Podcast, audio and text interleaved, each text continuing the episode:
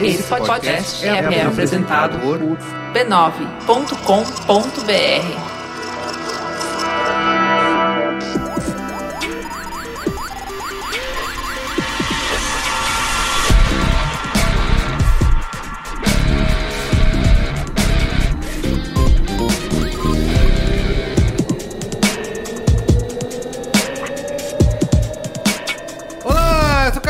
esse é o Braincast número 184. Estou aqui hoje com Cristiano Dias. Boa noite, internet, boa noite, Brasil. A volta dele, o grande cabelo do Lago da Batata. Quem é esse? O grande cabelo do Lago da Batata?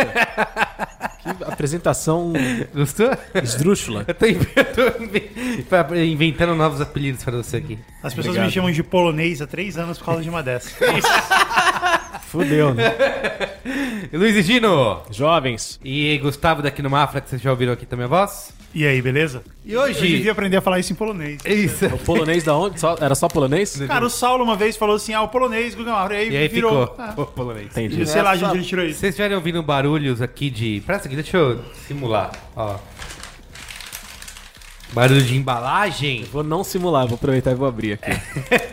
São os docinhos do A gente, tá, a gente tá comendo confeitos de chocolate. Isso!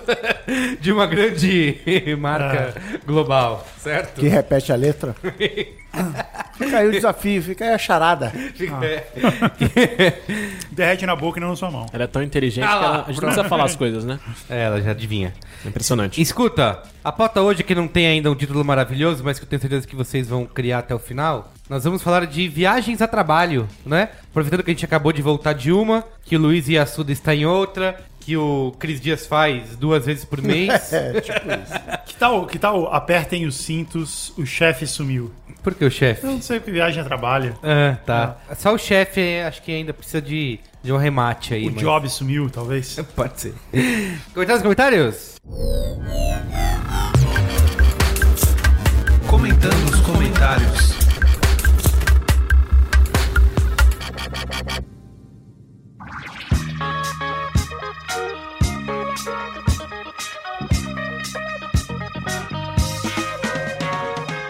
Guga, você Quem? tem uma introdução brilhante? Vai ter momento Native Ads, tem Vai ter Patreon. golpe? Vai ter golpe. Não, não tem muito atividade, mas tem o agradecimento Tem aos, o Patreon? aos patrões, aos patronos. Põe o E a- Luciano Huck E a Luciano fazer Huck vai isso, ler? Vamos chamar o Luciano então. Lu! Sabe usar computador? Sem usar computador, aprendi. A Angélica me ensinou, meus filhos estão usando super bem também. Nossos patrões dessa semana são Luiz Ferreira, super figura aí, começou a patronar a gente no dia 26 de fevereiro. Super figura. Fábio Rafael, super figura também. Fábio começou aí com a gente, dando dinheiro, dando dólares. Grande abraço pra ele e pra família. Eduardo Benjamin, Rodrigo Pontinelli, Elisa Kruger, tem o mesmo nome do Fred, super figura. Lucas, Ela nunca ouviu essa piada, garanto. Coitada, né? Lucas Capdeville, tem um nome super bacana também, super nome pra condomínios do interior de São Paulo, região de Itu. Giovanna Michelato tava lá no Lollapalooza curtindo o show do Alabama Shakes, super show. Super banda também. Cadu, Cadu que é designer, super profissão. O e-mail dele é designcadu arroba alguma coisa, não vou falar pra vocês não mandarem trotes pra ele. Marcelo Pelica, meu amigo Pelica, super Pelica. Lívia Rodrigues, maravilhosa. Eu não sei outros adjetivos que você não Só fala super e bacana que tá maneiro. Show de bola. Show de bola, é. Dan Rissa, Super Dan. Vitor Augusto Tateoki, super oriental também, com esse super sobrenome. Fábio Moraes, super Fabião. Paulo Melo, não tem foto dele aqui. O Paulinho, nosso amigo também. William Bacelar, grande Bacelar. Bacelar, inclusive, safado. O e-mail dele, meu, é William mais Patreon, alguma coisa. Ele tem, ele tem Patreon no e-mail, meu. Quer dizer, só criou um e-mail pra isso. Pra filtrar. Safado, hein? que mais que tem aqui? Agora- Emerson Nunes, agora- Super Emerson, André Lírio, Super André, Edna Roberta, Show de bola, hein? show de bola, Arjuna Huber, super nome, meu. Saulo Haikai, tem nome de poesia japonesa, Super Saulo, Ítalo Sestari, super é, ascendência italiana. Eduardo Oliveira, Super Eduardo, Naide Souza, Super Cachos aqui na foto, ela tem também. Mas peraí, Edna Roberta Super Declined apareceu aqui, não rolou o negócio dela. Ela, ela falou que ia pagar, mas o cartão não passou, meu. Edna, tem que ver isso aí com o seu super gerente, hein, meu. É do Itaú, é do Itaú. É Itaú, meu. Deve ser. Um banco que tá sempre com você aí. Divide a meia do cinema, do futebol. Super parceiro Itaú, sempre com a gente. Um grande prazer. Aqui no Caldeirão. André Rodrigues, Super André. Lucas Polo, Super Lucas. Qual que era o outro adjetivo? Eu esqueci. Show de bola. Giovanni Álvares, Super Giovanni. Super rapaz aqui com nome que eu não consigo ler. Vou pedir ajuda do Cristiano Dias, Super Cristiano Quem é? aqui. Quem é? É Esse nome estranho aí. Começa com H. Nossa, peraí. Ô, louco, bicho. Has Grigorovitz. Grigorovitz. É, já é. Olha só essa fera, bicho. Super amigo do Merigo aí, que já sabia o nome dele de cor, hein, meu? Sem olhar pra. Eu vou deixar esse aqui que apareceu por último, porque ele é o mais querido de todos os, os, os patrões aí do B9, do Braincast. Vinícius Romano, Super Vinícius, Diele Cordeiro, Super Diele, Caio Oshiro, essa... Não, essa fera é outro que fala. É, qual que é? Eu sempre esqueço. Qual que é? Show de bola. Show de bola. Caio Oshiro, show de bola. Bruno Dionísio, Super Bruno. Rodrigo Schaeffer, super sobrenome. Daniel Johan, show de bola. Daniel. Fábio Zelensky, que é meu querido, não só meu, também da Angélica, dos meus filhos. Todo mundo adora o Fábio. Marcos Batistucci. Pô, mas é muito nome, Merigo. É dele, cara. Fuad. A gente não falou pra você comentar tudo isso. Exato. Era só pra ver os nomes. Que merda. Agora já era, agora eu não posso vacilar com o resto, né? Super Fuad, o mesmo nome do meu ortodontista, arrancou meus quatro sisos de uma vez só, Fuad, lá em Santos. Gabriel Pevide, Super Gabriel, Bruno Simões, show de bola, Bruno, Bruneira, Henrique Pinheiro, Super Henrique, Sérgio Maia Freira. Freira não, Freire. Caio Marcial Salles Ramalho, super nome, quatro sobrenomes. Super tradicional na região de Ribeirão Preto. Igor Henrique, Super Igor, tem IGH no nome, super difícil de escrever.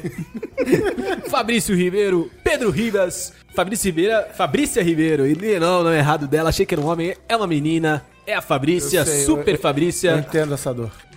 Super piada aqui do Cristiano. Pedro Ribas, show de bola.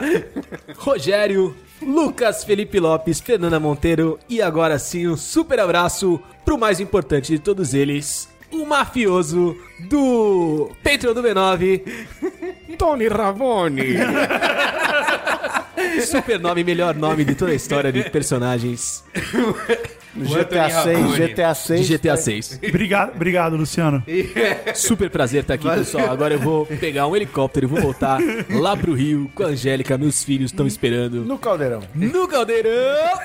Show de bola. Dani Bananinha! Eu vou pedir um aplauso. porque Dani Bananinha. Cara, queria aproveitar esse momento dizer que em 2000 e sei lá têmporas. quando, 2000 e sei lá quando o Maestro Billy, o eterno Maestro Billy, Sim, maestro. Mestre, não é Aliás, o, o Mestre, Luciano, mestre. o Luciano vacilou de não ter chamado o Maestro Billy. né? É, eu, eu Falar. acho. O mestre Billy. Eu, me convidou para assistir uma gravação do Caldeirão. E é legal que o programa é ao vivo, é, é ao vivo de estúdio, assim, eles gravam, mas aquilo acontece, ao vivo ele erra e ele continua tal, e tem um telão onde você vê o que tá acontecendo. E aí todo break comercial, o Luciano falava, Maestro Billy sobe o som no Caldeirão, o câmera virava pro Maestro Billy e a mesa de corte focava na Dani Bananinha. Super prestígio do Maestro Billy, né? O mestre Billy. Muito bem, é. É isso.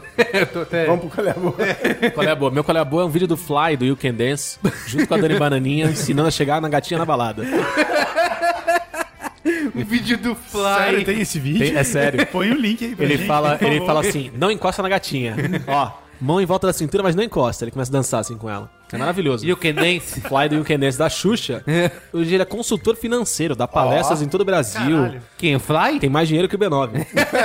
Isso é foda. fácil, Vocês já né? viram, falando em Yukenense, vocês já viram uns vídeos que viralizaram aí de uns caras vestidos de bozo, assim, um bozo meio deformado, Não, não, que fica não é o Bozo, correndo. meu Deus. Peraí, peraí, peraí. É o Para, trio. para, para. Para, Bozo, para. Não é o Bozo, é o... Não, não, não, não, não, não. Pera aí. Você tá querendo jogar pra gente a, a carreta, Carreta- trenzinho furacão? É. Essa o aí, trenzinho carreta assim, furacão? não é maravilhoso Dessa maneira, aquilo? assim? Gente. Aquele vídeo que viralizou do Bozo? É, não. Mais Pô, respeito, não, é né, vi Gustavo esses daqui, dias, Não é maravilhoso aquilo, Não, cara? mas é maravilhoso. impressionante. Puta, eu Não vi é esses hoje, dias, cara, é de desculpa. É que o Guga não é, não é inteirado nos, nos Desculpa que eu memes. cheguei Ele- agora, ele- cara. A gente manda os memes no grupo, ele olha, puta, eu não sei do que Já vocês tem estão falando. videogame da carreta furacão. Qual tá que era o meme que a gente mandou outro dia? Qualquer coisa em texto e tal, puta, não... Era do tranquilo e favorável. Não, esse do Bin 1%, 99%, não sei o que, eu não, não sei. Ele só sabe da, da Jennifer Lopes e da É, verdade. sei. Gustavo, é da o... Taylor Swift.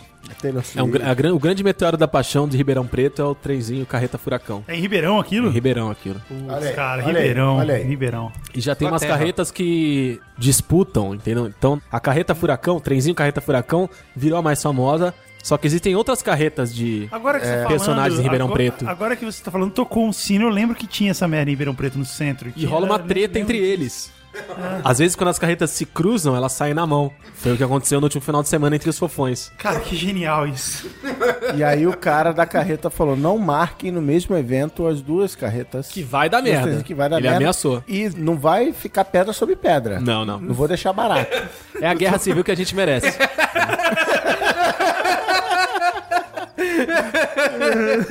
História do Brasil no futuro.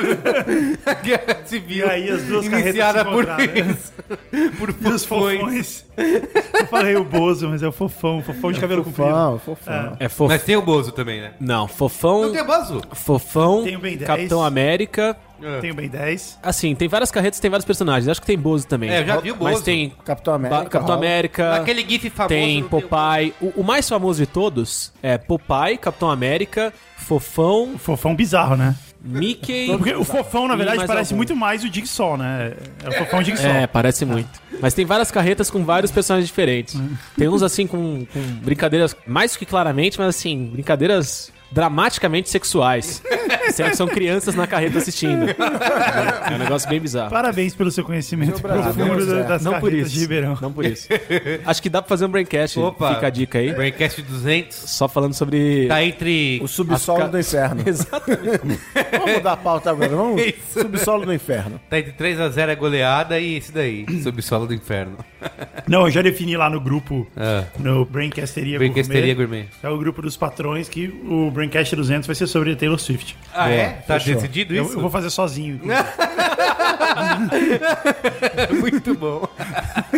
Você que não Tô é. ansioso pra ouvir. Você que não é do grupo do Patreon, você que não é do grupo do Patreon, tá perdendo esse tipo de, de Exatamente. debate. Entra aí, patreon.com. Decidimos, por exemplo, qual é a próxima bordão de Luiz e Assuda. Isso. Agora, o programa 200, Que tá aí essa pauta. Taylor Swift. Essa- patreon.com barra Braincast. Entra aí pra virar patrono. A gente discute os blocos de carnaval que os membros do Braincast frequentam. Exato, encontra as pessoas, né, no... O que, que teve sobre você esses dias aí, Luiz Gino? Que alguém te viu? Do carnaval? Me viram num bloco de carnaval lá. Ah, com uma sim. fantasia ridícula. Fofão. Não era de fofão. Se fosse fofão, eu tava feliz. Não era fofão. Conta pra gente. Era. Taylor Swift. Não, não era Taylor Swift. Era Melindrosa. Malhação anos 80, assim. Meio. Tinha o André Marques. Qual o nome da. Não, Não, não você André saiu de André Marques aí numa festa. Saí de André Marques em, em dois dias de carnaval. André Marques Não, acho DJ. Que, acho que de três dias. Foram três dias de carnaval de André Marques DJ. Fui capa do Portal UOL. Posso falar o nome dele aqui agora? tava lá. Ele saiu de André Marques DJ. Aí tava a minha foto assim.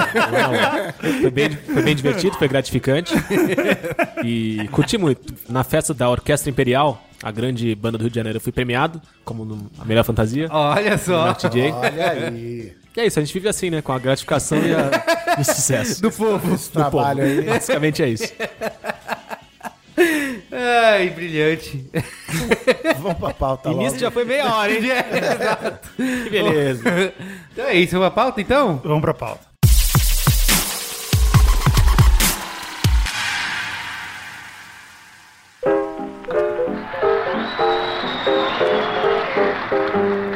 Os going to lead off jam session on his famous theme number, Flying Home.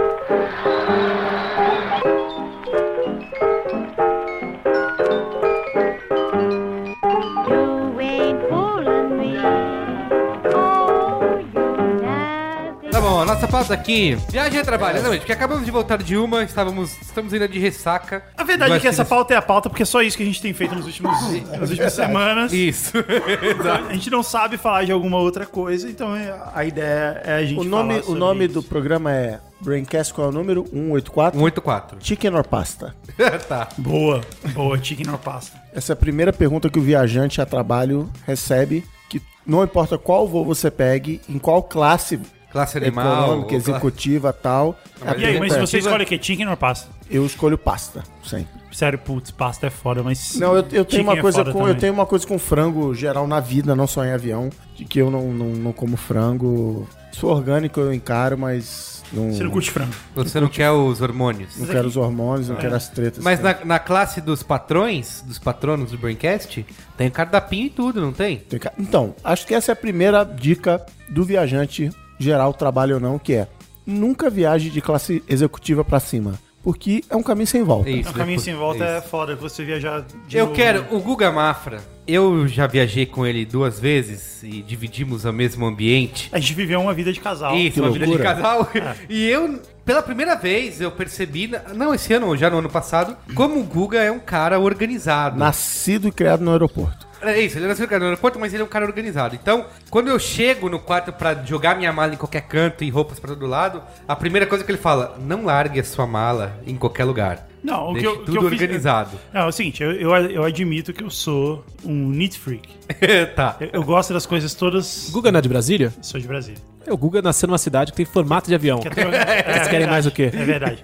Eu gosto das coisas todas organizadinhas, eu não gosto de nada fora do lugar. E eu, Isso, sabe- exato. Eu já tomei essa bronca no primeiro dia. É, e, eu o, quero- e o Merigo é um bagunceiro, ele é um zoneiro do calma. caralho. Não é assim, não é do caralho. Mas eu tive a ideia de juntar. tudo. Isso, do caralho já é Mas, e aí eu tive a ideia de deixar um canto pra ele poder fazer a zona Isso. que ele quisesse sem misturar com as minhas E aí, na viagem, antes da viagem de volta, você começou a me mostrar ali como que você arrumava a malha e você falou, você vai de executiva de um jeito. Vai ser você o meu de- workshop do B9. Isso, você não, quer Vamos- dar, ah. você não quer dar um preview do seu workshop aqui agora, do que você me falou sobre arrumação de mala, sobre se você vai em qual classe, o que, que você deve fazer e tudo mais. Acho que você pode aproveitar. Que a divisão de classe é o seguinte: se você viaja a trabalho, pode ser, dependendo da empresa que você trabalha, dependendo para onde você vai, que você viaje de classe executiva. Isso. Se você viaja você pagando, você sempre vai viajar de classe econômica naquela tarifa que não dá pra mudar de horário, que não dá pra nada. É, é a tarifa do mendigo. Na tarifa do, né, estamos aí. Aliás, eu me dei mal nessa viagem de volta, porque assim, quando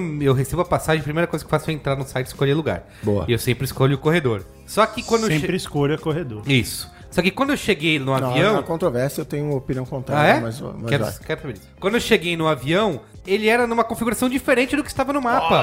Nossa, E o que caramba. aconteceu? Fiquei no meio de uma fileira de cinco. Puta que pariu. Porque o, que o- sacanagem. o, o que que era o mapa? Era, era um 3, 4 e 3, né? Aham. 3, 4 e 3. E aí era 252. Isso! Putz. Exatamente. E aí eu fiquei no. Vacilo. Era 252, eu fiquei no meio, naquela fileira do sacanagem. meio. Fiquei lá que nem uma sardinha enlatada. Nossa. Então, mas qual é a minha horrível. visão sobre corredor janela? Se você pretende dormir no voo, o máximo de horas possíveis, fique na janela. É. Que ninguém vai te cutucar, Ah, sair, passar por cima de banheiro. você para ir no banheiro. Você vai. Então, assim, eu normalmente adoto uma tática de jejum líquido algumas horas antes do voo. No caminho para o aeroporto, eu já não bebo mais água e tomo minhas drogas e fico lá no cantinho e ninguém me incomoda. Tá. Se é um voo diurno, se é um voo que eu falo, foda-se, não vou conseguir dormir porque a vida é uma desgraça, aí eu fico no corredor pra fazer o contrário, pra não incomodar ninguém, Quando ter a quiser. liberdade de sair e tal. Mas sim, no avião o, o assento do corredor é o mais disputado, é o primeiro que esgota é o corredor. Bom, então a regra é a seguinte.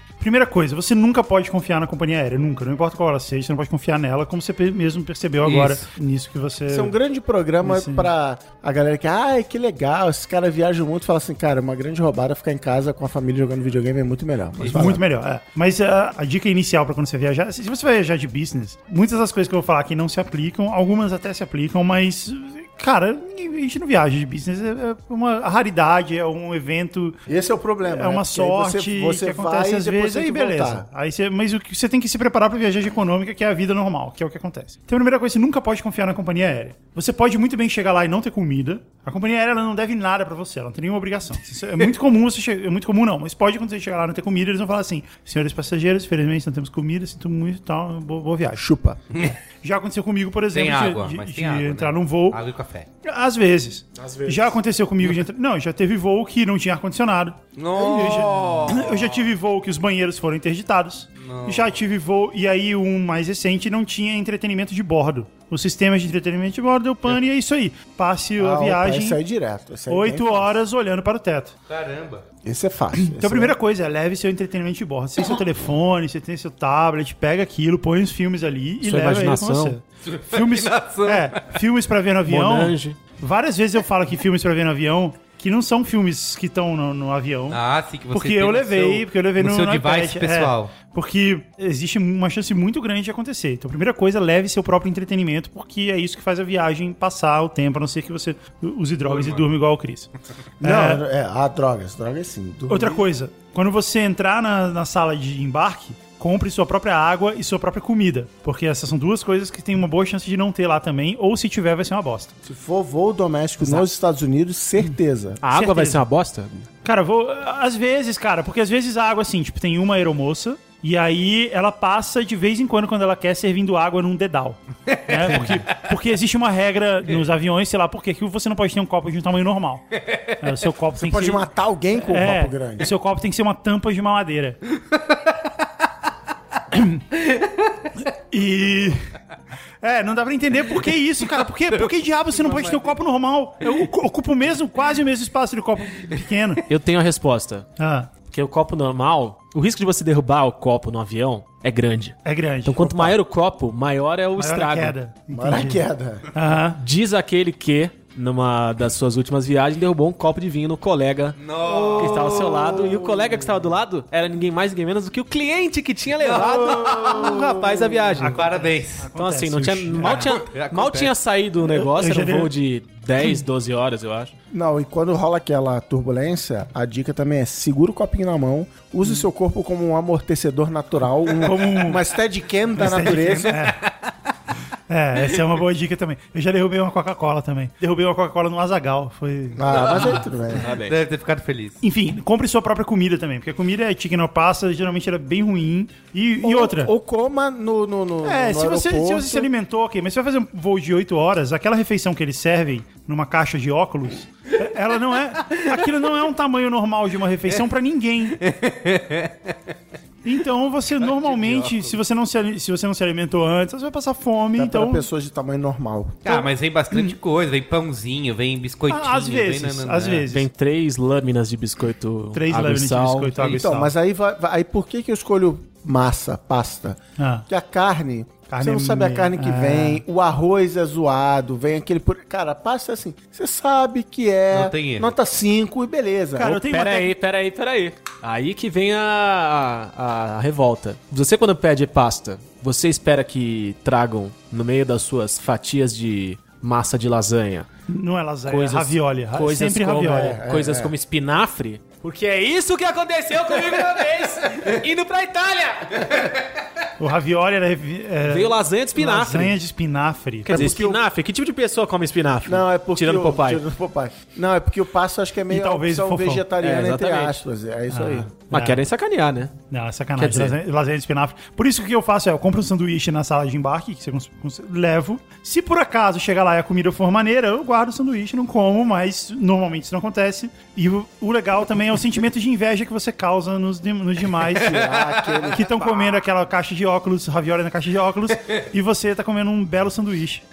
Então essa, leve sua própria água, seu próprio sanduíche e seu próprio entretenimento de E, bordo. e por levarem levar o seu próprio, eu tenho uma outra life hack. Que é o seguinte, já, todo mundo aqui já viu, o Azagal foi um cara que viveu isso? Já viu algum amigo postar ou já viveu pessoalmente assim, nossa, esqueci X no saquinho, no, no- no- naquele compartimento do bolso. Botou o telefone, o Kindle, no canguru, esqueceu, levantou e foi embora. A única coisa que eu esqueci naquele canguru uma vez foi o ticket do, do voo seguinte, é uma Puta merda. Mas enfim, o que, que eu faço? Eu levo uma subsacola. Eu, tenho também. uma sacolinha. A subsacola. Excelente. Você viu que eu levando a subsacola? Olha aí. A subsacola tem o Kindle, a caixinha do óculos. O Guga é fone de neurótico, ouvido. Mas é isso, A porque assim, satisfação do Guga quando o Cris falou da subsacola jamais poderá ser traduzida em, em áudio. Foi uma aula de 40 minutos, ele mostrando 40 minutos, compartimentos. foram 6, 7 minutos. Sei, tá bom. De divisão de compartimentos pra carregar coisas. Não, mas essa- enfim. Não, mas é. isso, tudo entra e sai da subsacola. Então, na hora que você- o avião pousa, você pega a subsacola e bota dentro da mochila principal e vai embora. É, ela não tinha um nome tão maravilhoso como subsacola tem então. mas Agora ficou Agora muito virou. melhor. Eu vou mandar bordar nela. Subsacola. É o escape pod do, do negócio. que mais, Leve Guga? seu fone você- de ouvido, não confie no fone de ouvido. Você não. sempre tem que levar É, seu fone de ouvido. O fone de ouvido, eu acho que é, é o primeiro item do guia do escoteiro mirim de viagem a trabalho. Você tem que levar o seu fone de ouvido, porque não dá pra confiar naquelas coisas de dois pinos ou aquelas coisinhas dos anos, Nossa, dos anos verdade. 80 que eles guardaram. né? Então, Às vezes, às vezes tem essa pergunta, diabos- né? é. Quando você vê, talvez isso seja verdade, talvez. Quando você olha aquelas fotos de satélite da grande ilha de plástico do Oceano Pacífico, Ah, sabe, o grande lixão do oceano. grande, o grande É muito provável. Exatamente, é muito provável que quando você dê zoom naquilo você não encontre nenhum fone de ouvido. Porque os fones de ouvido eles não foram pra lá. Eles foram todos comprados e reciclados pelas companhias aéreas. Eu tô usando o mesmo fone de ouvido que eu usava em 89, gente. É uma coisa É horrorosa. verdade. E de onde que eles tiraram? Por que diabos existe aquele droga de pino de dois? De dois, né? É, que Eu acho não- que é pra é você estéreo. não roubar. Acho que é É- pra é. você não roubar. Ah, mas- Ou, cara- ou é um estéreo muito fajuto dos anos de 89, que naquela época era assim, ou então é um recado pra falar assim, ó, se você levar isso aqui, você vai tentar vai- colocar no seu Walkman amarelo Não vai servir. e não vai servir. A outra coisa que eu não entendo é porque nos aviões, todos os aviões têm uma entrada mini DIN de 9 pinos. Ah, Aquela é entrada, verdade. parece a entrada PS2 do Pra mouse. quê? É, não... Você vai conectar o seu mouse, Mouse. no avião? Pilotar o avião. Usar. Deve ser que maneiro, né? mesmo. Não vou levar um dia um mouse e conectar e largar lá.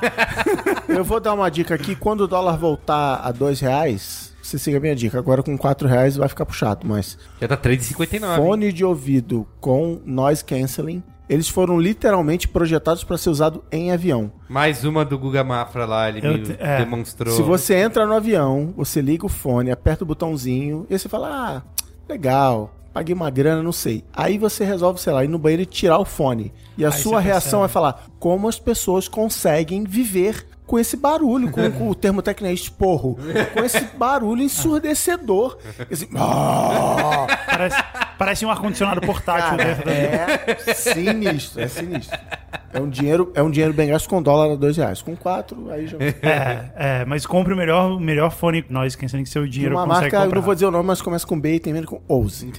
tá. É. Ô, Guga, fala dos compartimentos aí que você falou que são vários. Não, é é uma dica Em vez de carregar simples. uma grande Uma dica mala, não é? simples. Quando você tem um monte de adaptadores de computador, porque esses computadores atuais, eles têm poucas entradas. E aí você precisa de um monte de adaptador. Se for o novo da Apple, só É, tem então uma. você tem uma, é. Então você tem um monte de adaptador. Tem adaptador para cabo de rede, adaptador para monitor, tem um monte de... E você anda com aquela merda toda. E você tem a tendência de achar que todos os adaptadores têm que andar no mesmo saquinho, né? Ou eles andam todos juntos, você guarda tudo no mesmo lugar. Sou Só eu, que... sou eu, eu sou É, assim. só que aí você começa a andar com um saco enorme de adap- adaptadores que você. E só um deles você realmente usa e os outros estão lá só por uma emergência. Então a minha dica é: você tem que ter dois saquinhos. Um das coisas que você realmente usa o tempo inteiro, que são três. É o seu, é a bateria extra, o seu cabo de carregar o telefone, o adaptador de monitor e mais uma outra coisa. Isso não vai na subsacola. É, no, comigo vai na subsacola, É, exatamente. você anda com essas três e o resto você põe na mala, porque você não precisa ficar carregando aquele peso Ah, sim. de um O monte adap- de o cabo, outros adaptador universal de adaptadores, tomada. É, é, você põe na Vai então, na mala, vai- é isso aí, é isso aí. então eu tenho duas, eu tenho um e o kit. seu mouse vai. É, o mouse, eu vou levar o mouse, cara. O problema é que o, o, o, o mouse, ele tem 12 pinos, eu acho. E aquela entrada é só de 9 pinos, que é outra Ah, bizarrice. importante, importante. Mas Não, a gente assim, força eu- aí. A minha mochila ela tem uma característica que, inclusive, quando descobriram as ondas gravitacionais, provaram também essa teoria da minha mochila. Na minha mochila as coisas só entram, nunca saem. então, assim, tem cabo. Ah, vai que eu preciso desse cabo aqui, eu vou jogando na mochila. Sim. Aí, quando eu vou lavar a mochila a cada 18 meses, Sai um aí sai, olha, pra que. Ontem eu descobri que eu tinha dois adaptadores de VGA na minha mochila. Olha só. Aí eu fui lá no TI e doei pro rapazinho do, do TI. Mas beleza, eu não uso essa tática do Google de organização. Eu comprei aquela bandejinha cheia de elástico. É legal. Mas desisti, joguei todo um. Não, ela é bem legal. Eu usei ela bastante tempo, mas eu, eu prefiro ter uma caixinha com tampa, porque ela, aquela prancha cheia de elástico, ela fica meio zoada. Eu olho para os olhos de Carlos Merigo nesse momento e eh, existe uma comunicação. Então, porque, porque uma, girando, é, assim. Porque uma outra parte de viajar a trabalho, deixando de falar de chatice e organização, uma outra parte de, de- Vamos falar de conviver com Carlos Merigo. Ah, Uma outra chatice. Já chegou Virou nesse pessoal. Uma outra chatice de Depois viajar a trabalho. Chatice não, é, é interessante. Mas uma outra característica de viajar a trabalho é que, às vezes, quando você vai pra um evento que é caro pra caralho, você divide quarto Você por uma economia quarto, de, de aí. custo. E eu, pelo segundo ano consecutivo, dividi meu quarto com o Carlos Merigo. E a gente morou junto. A gente foi Isso. roommates. A gente Durante foi igual Joey. Chandler durante Uma durante semana. uma semana. E aí, o, o engraçado é que, tipo, você não tá mais acostumado com isso, cara. É. Porque assim, quando você é moleque, você vai dormir na casa de um amigo, é, beleza, tudo, Tudo é é festa, festa, tudo é maneiro. festa. É. Agora, porra, você é adulto, cara. Você é adulto. E, e aí, é, e aí Você é você. adulto casado com filhos. Você precisa fazer coisas de adulto, né? Não, você não e- consegue com e aí outro você, adulto. E aí você se espaço. vê em situações assim como você tá meia hora conversando e você de repente você, cara, esse corno tá meia hora conversando comigo de cueca. um, põe um, isso, põe Que uma imagem calça. mental, hein? Que imagem. Põe uma calça pra falar Tem muita gente, tem muita gente que vê os vídeos, os lives que a gente faz no B9, ou qual é a boa em vídeo, e o comentário, nossa, nunca tinha imaginado você Isso. que o Carlos Ah, Merigo era, era assim. Continue assim, É continue. Porque o- a- já a galera que viu, qualquer um de nós aqui no vídeo, imaginou agora Carlos Merigo de cueca conversando. E O Luiz e Gino tem história sobre corpos alheios. Não, é aí. complicado. Eu, eu, eu tive o grande prazer, um prazer, super prazer. inena, o super prazer, inenarrável e mais do que sexual, um prazer tântrico de viajar com Luiz e Assuda em três ou não duas ou três oportunidades ano passado. E, E é isso. E vamos, vamos pro qual é a boa. Não, olha a boa. né? É tipo a turnê da lua de mel. É, exatamente. Você só foi pra lugares paradisíacos. Só. Você foi pra Itália. só- é só lugar de lua de mel. Foi Rio de Itália, Janeiro. Itália, Rio de Janeiro. E Recife. E E, Recife. Fortaleza. É, não, Fortaleza. é Itália, Rio de Janeiro e Fortaleza. Só lugar de lua de mel. Só, exatamente. em todas elas, eu vivi intensamente com o Luiz. Todas, assim. Em todos os lugares foi intenso. Teve o- intensamente. uma das histórias, em, a primeira delas em Fortaleza, foi a história de que a gente saiu do hotel um dia, todo mundo resolveu ir embora, né? Ou, ou ficar no hotel, não sei. O Chris tava, Família. tava ó, com crise de labirintite. Isso. Ah, é, é. Vocês eu, tava foi- com, eu tava podre das costas. eu É, tava embora. Carlos Merigo tava parecendo um... corcunda de Notre C3PO, Dame. Notre Dame. C3PO. É, parecia o C3PO andando. Guga foi embora mais cedo, né? Ah, eu acho que sim. não Acho é? que sim, não sei. Eu sei que em determinado momento eu olhei pro Yasuda e Yasuda olhou pra mim. Eram as duas pessoas que estavam de óculos escuros. Na tarde de sol, falou: vamos dar um rolê? Vamos dar um rolê. Aí a gente saiu Que lindo. e o Yasuda falou pra mim: vamos até a Praia do Futuro. Eu falei: vamos. Ele falou: acabei de olhar aqui no meu gadget, dá pra ir a pé. É aqui do lado. Eu falei: é nóis. e eu sou de Santos, né? Essa é uma característica que eu tenho. Então eu achei que eu poderia. Eu achei que. Eu falei, mas é perto mesmo? Ele falou, não, pertinho. Tô olhando aqui, rapidinho a gente tá lá. Eu falei, Você bom. achou que a areia ia ser dura? Eu falei, eu tô sem, tô sem chinelo. Esqueci o chinelo em casa. Mas eu sou de Santos, eu posso ir a pé. Afinal de contas, né? Ele falou, não, pode sim, É uma pode. característica Vamos nessa. tem, né? Aí a gente foi. Foram, acho que 9 quilômetros. do hotel, Puta que do hotel até a tal Praia do Futuro, Descalço. descalço. Na areia. Na, na areia o quê? Na areia? A gente andou muito mais chão do que areia. A gente atravessou estradas, ruas, ciclovias, favelas, tudo. A gente andou por tantos lugares que tinha caco de vidro que eu não sei como eu não furei o pé aquele dia. Foi, foi Jesus que me pegou no colo mesmo.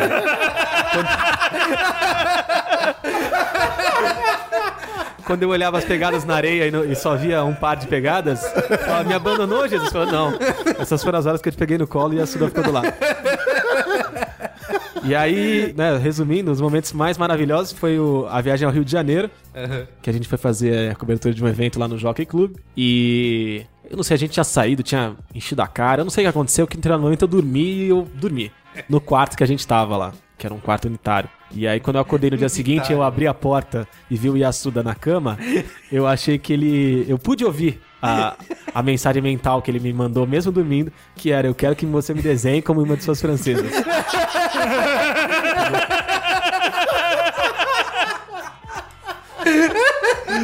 E você fez? O resto é história. Vamos com qual é a boa depois. Era Kate e Jack lá no, no que Titanic. Olha, agora eu vou ter pesadelo com isso.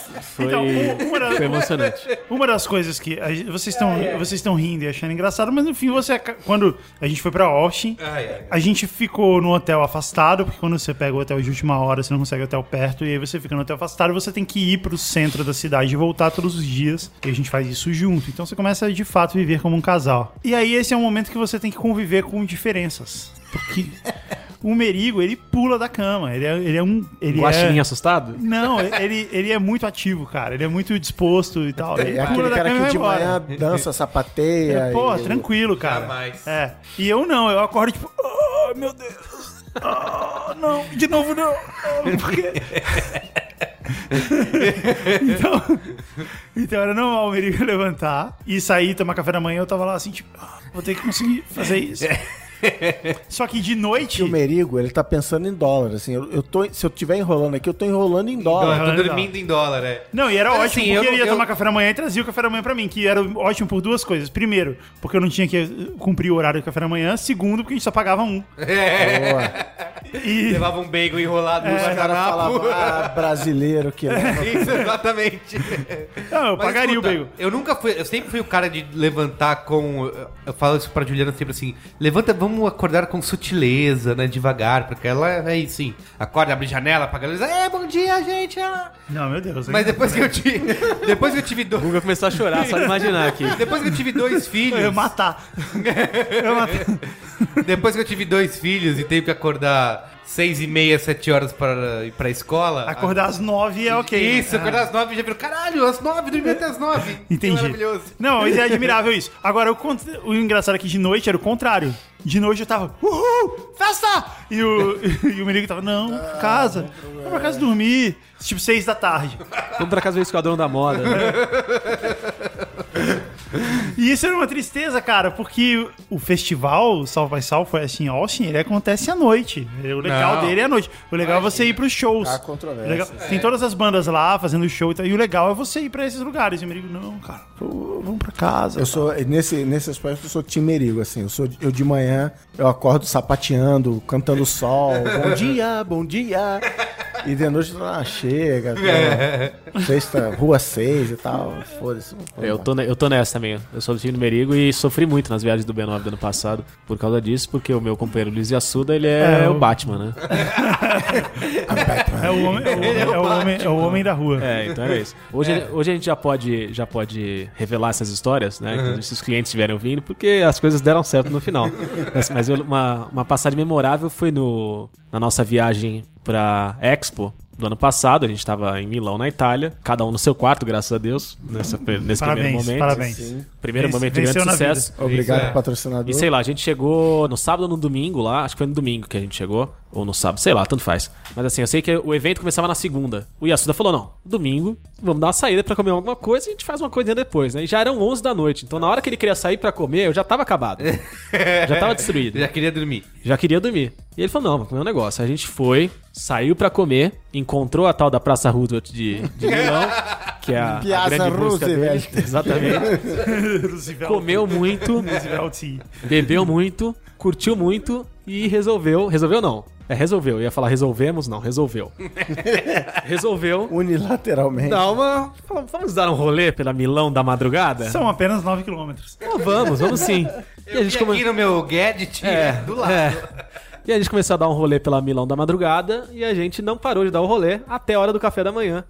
e até a hora do primeiro dia de cobertura. Você tá louco. É, Então a é gente foi de também. domingo pra segunda virado pro trabalho. A gente desempenhou um trabalho maravilhoso, quero deixar aqui claro.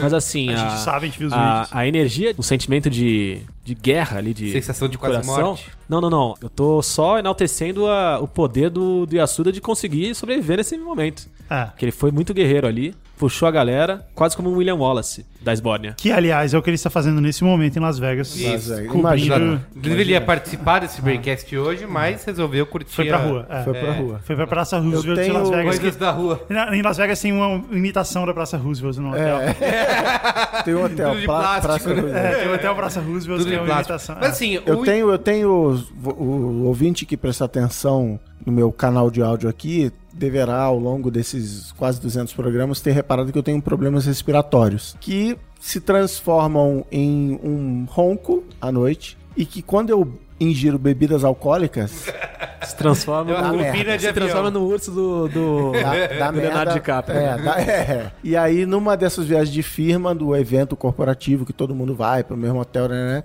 O jovem rapaz que dividia o quarto comigo teceu o seguinte comentário: Eu nunca mais divido o quarto com você, você parece um dinossauro à noite. Eu botei duas camadas de tapa-ouvido, a espuminha e depois o silicone por cima e não Esparadrapo. adiantou. E aí eu tive que mudar de companheiro de quarto fixo por um cara que tem um sono pesadíssimo, mas a, a barganha é que ele é friorento. Então ele controla o termostato do ar-condicionado em troca de eu poder Roncar. realizar qualquer barulho de noite. Troca de você simplesmente poder ser, né?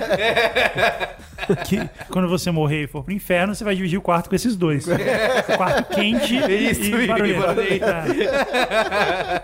Mas assim, então, mas eu tenho que, eu tenho que falar aqui Diga. que o Merigo foi um grande, grande companheiro, mesmo querendo ir pra casa e acordar cedo. mesmo querendo ir pra cá. Ele o ficava é até o assim, fim. À noite ele chegava assim: Não, a gente tem que sair, a gente tem que ir pra lá, e o bar, e a balada. nananã." Não, Guga, eu tô cansado, cara, eu vou pra casa. Tem e que tal, fazer nananã." post. Aí, é, tem que. Vou pro hotel e tal. Aí eu ia pro hotel, aí eu podia olhar no relógio, meia hora, ouvia o barulho da porta na. Não, não meia hora! Olha Teve um dia só, que foi hein? meia hora. Olha só, não hein? foi meia hora. O dinheiro de Uber aí. Mas Pelo não, de não, o que eu ia falar, ao contrário de você, que tá me criticando, que eu ia falar que o Merigo é um grande companheiro e fica, mesmo assim ficava até o fim. Mas o Google, o povo quer saber dicas, life hacks de quarto de hotel. Vai ser o nome desse programa, aliás. Life Hacks de Viagem a Trabalho. Então, an- antes de dar o life hack de quarto de hotel, que é importante, Porque assim, ó, é importante Tem- dizer antes de você dizer Ah. o que você vai dizer. faz você. Fala antes do Merigo. Merigo, antes de você... Então, Merigo, antes de você dizer o que Não, você eu- vai eu, dizer... tô- eu vou te enaltecer aqui, que é o seguinte. Ah, quem meu es- Deus, que o Congresso Nacional, Vossa Excelência... Isso, Vossa Excelência. Que o Google escolhe a- a- o, o hotel, compra passagem. E o ano passado pra Austin eu duvidei. Falei, tá duvido, porque ele falou, vem na minha que você vai se dar bem. Falei, não, mentira. Você tá querendo você dizer que Guga Mafra é o quem fujoca da hotelaria. Exatamente. O que o Ken Fujaka indica de restaurante você tem que ouvir e que o Google indicar de viagem você tem que Boa, ouvir. boa. Porque no ano passado a gente foi, na ida, numa fileira só nossa, né, no, no avião. E na volta, numa fileira só nossa, mas a gente dividindo, né, a fileira do meio ali. Que tinha quatro assentos, Isso, então então, foi- não tinha é. ninguém no- nos- nas duas do meio. Sim, que E fique no- claro. Que fique claro. e, no- e na volta a gente pegou uma, uma fileira cada um. Não, peraí, É. ensina isso aí. Pausa e como é Não, é? não, não é isso. É quando você É entra no- búzios, você joga runas? Eu já não. tentei. Isso é uma aposta que eu faço toda viagem. Eu olho pra aquele mapa e vejo não tem ninguém aqui. Essa fileira tá mais. Cara, é o seguinte, certo. você marca o. Você, você vai viajar numa fileira de três, você marca o lugar da janela e deixa do meio vazio, porque ali é o último lugar que alguém vai marcar. É Não, isso. porque eu já, eu já cheguei a um ponto, acho que foi ano passado. Quando você Juliana- marca os seus assentos, tem que criar assentos ruins perto de você. Entendi. É- Essa é a ideia. A Juliana que tava do meu lado falou: ó, eu vou pegar, sei lá, o 17A. E eu peguei o 17A, fui cuzão, peguei o 17A, tirei da, da boca Olha da criança. isso, cara. e ela pegou, sei lá, outro assento. E ela foi deitadinha e eu fui com tipo uma família de galinhas do meu sei lá. Mas aí, eu- aí é Jesus, né? A companhia aérea, a companhia aérea, ela tem. Depende da companhia aérea, mas em geral elas têm o hábito de marcar todo mundo o mais na frente possível. Se você não marca o seu assento, ela vai te pôr no assento mais na frente possível. Se você não vai lá e você mesmo marca. Quando tem menos gente voando, os assentos de trás costumam ficar mais vazios. Então marca o seu, se o seu objetivo é mais Mas aí espaço. fala aquela marca lá sacudida, atrás. aquela sacudida ah, básica. mas, cara, você vai estar você vai tá drogado. Inclusive, os nossos ouvintes enviaram vários e-mails aqui, ao vivo, perguntando qual é a minha droga. Drug of choice? Difenidramina. É a própria. Que Ó, é o princípio ativo do- dos remédios de gripe, descongestionante, não sei o que, lá. Que faz você capotar. que faz você capotar. E aí, uma grande empresa farmacêutica americana descobriu que as pessoas estavam comprando esses remédios Só pra dormir. só pra dormir. E aí eles lançaram isso separado. Na versão kids friendly. É, e eu It's compro free. o genérico, sem marca e tal, da marca do supermercado lá. Acho que, no- não sei se no Brasil vende, mas no- na- lá na América Você vende. compra no dia? Eu compro 500 logo e dura... dura No dia. É, mas semana. eu tenho um problema que eu, se eu, eu não posso usar drogas porque eu não consigo dormir anyway. Eu não consigo dormir mesmo drogado, eu não consigo dormir. Aí é pior. Porque eu fico morrendo de sono. Ah, meu Deus, eu preciso dormir. E eu não consigo. E aí você usa Então o sofrimento é maior ainda. avião. Aí eu assisto filmes do Vince Vaughn, que sempre. como- Mas Mas lá. então, o grande life hack da viagem, pra você que tá, vai viajar pela primeira vez por conta é sua empresa que tá pagando pra um evento, coisa assim. Eu expliquei no programa passado o que é um work date. Certo? Um workdate é quando você vai ter um encontro com outra pessoa para falar de negócios. Então, você combina um almoço, você combina uma- um café, e aí você vai sentar lá e vai ver se, se rola uma química e se vocês podem fazer negócios juntos. É muito comum das pessoas que estão viajando para esses eventos a primeira vez falar, putz, eu preciso fazer esse evento valer a pena. Vou marcar vários workdates. Certo. Só que aí quando ela chega lá, ninguém quer fazer o workdate, porque você quer ir fazer compras, ainda mais se for no exterior, nego quer ir na Macy's, nego quer ir no No outlet, outlet. quer ir no, no Burger King pra ver se é diferente. É isso aí. né? é, é isso. Não, Trabalhar em dólar. Eu vou aproveitar em então, dólar. e ninguém quer fazer. Então, uma das dicas é assim, cara, deixa o workdate acontecer naturalmente. Vai tranquilo. Já vai- diria o grupo Revelação, É, né? Exato. Exato.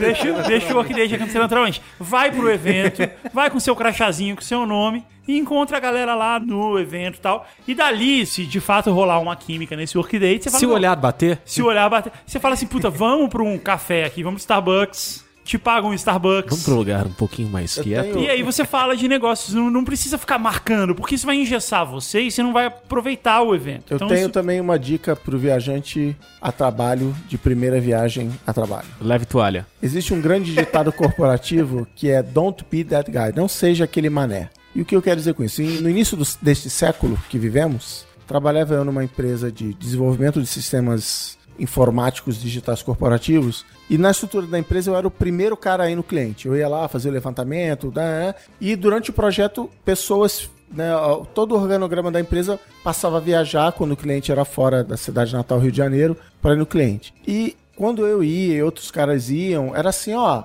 vou te dar um adiantamento, sei lá, vou te dar um número, 50 reais por dia, junta as notinhas, depois a gente faz a conta, noves fora, nada, isso aqui. E aí a galera, por preguiça e conveniência, fala, ah, fica elas por ela, não vou fazer, porque é, também segunda-feira eu nem almocei direito, que eu fui direto do cliente pro trabalho, então ficava aquela... Legal. Foi passando o tempo, foi a que falamos muito aqui, a garotada juvenil, a galera jovem, do núcleo da novela Luiz e Gino.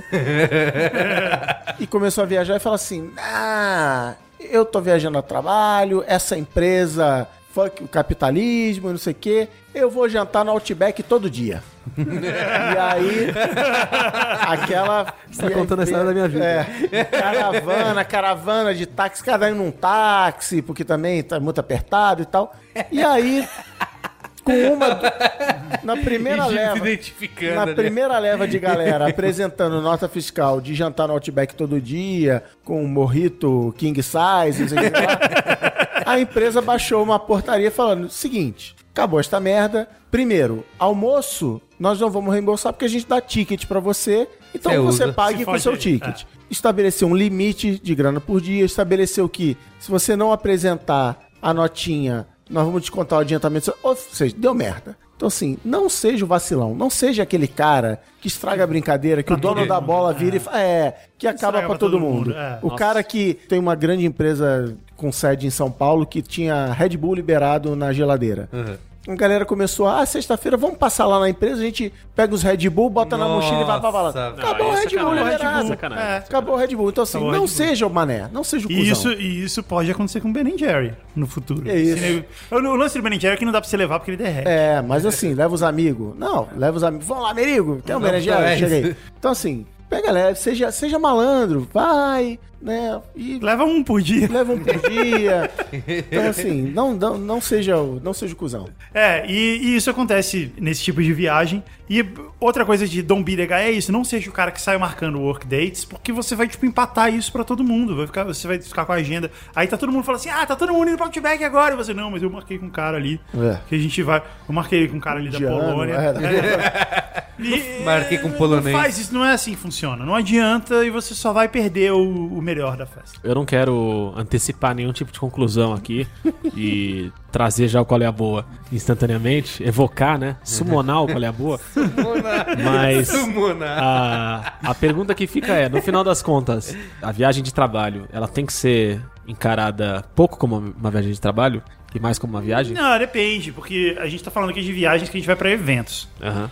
Viagens pra eventos acontecem essas coisas. o Ó, problema eu já fiz Viagem de várias. reunião, tem viagem Eu tenho reunião feito também. várias. Aliás, as últimas viagens que eu fiz na vida foram todas a trabalho, em eventos e tal. E eu tô morrendo de vontade de viajar sem ter porra nenhuma pra fazer. É, eu Porque- acho que é, esse, esse é um bom ponto, porque as pessoas têm esse tipo, ah, ainda mais. Eu tenho amigos que são solteiros, você fala, puta, eu vou viajar pra caralho pela empresa, acabei de entrar num, num emprego onde eu vou ficar viajando pros Estados Unidos e vou pra Europa e tal. Isso acontece, tem gente que dá essa sorte.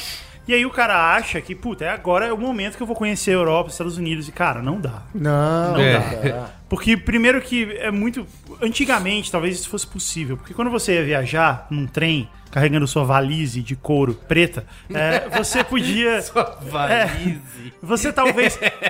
não tinha telefone, você ia chegar lá e fazer o que você quiser. E quando você voltar, você fala, ó, fui ali. Fiz isso, é. Agora, tipo, não dá mais pra isso. Então, quando você viaja em geral, por exemplo, se você mora em São Paulo e você viaja pra Nova York, você vai fazer o trabalho de Nova York e continuar fazendo o trabalho de São Paulo. É. Então, isso só significa que você trabalha em dobro no meio de momentos merda, que é tipo 8 horas de avião no overnight, quando você chega e o seu hotel não tá pronto, porque tem todas essas coisas também. Tem. Não, se você resolver esticar, ah, vou ficar o sábado e domingo. Você tá pagando, e aí você tava num hotel maneiro, aí você tem que ir pra um hotel pior que você tá pagando no seu bolso, assim. É, é zoado. Você tá. E assim, você tá sozinho. Uma coisa é você viajar com sua namorada, Mas com sua falando família assim, e tal. quando, quando o cara é solteiro, coisas, beleza. Mas mesmo assim, acaba sendo. Ah, então beleza, eu vou emendar, eu vou nas quinta e sexta e sábado e domingo eu emendo e conheço Nova York. Putz, você vai conhecer mais ou Mais menos. ou menos. Alguém outro dia falou do, do life hack aqui que eu sempre achei que era o contrário. A ideia é só assim, você pode fazer isso, mas não substitua as suas férias por Ah, isso. não. Tipo, Sim, você sim, pode fazer sim, isso em sim, complemento. Alguém falou suas uma coisa que na minha cabeça era sempre o inverso, eu não fazer isso, que é não viajar à noite.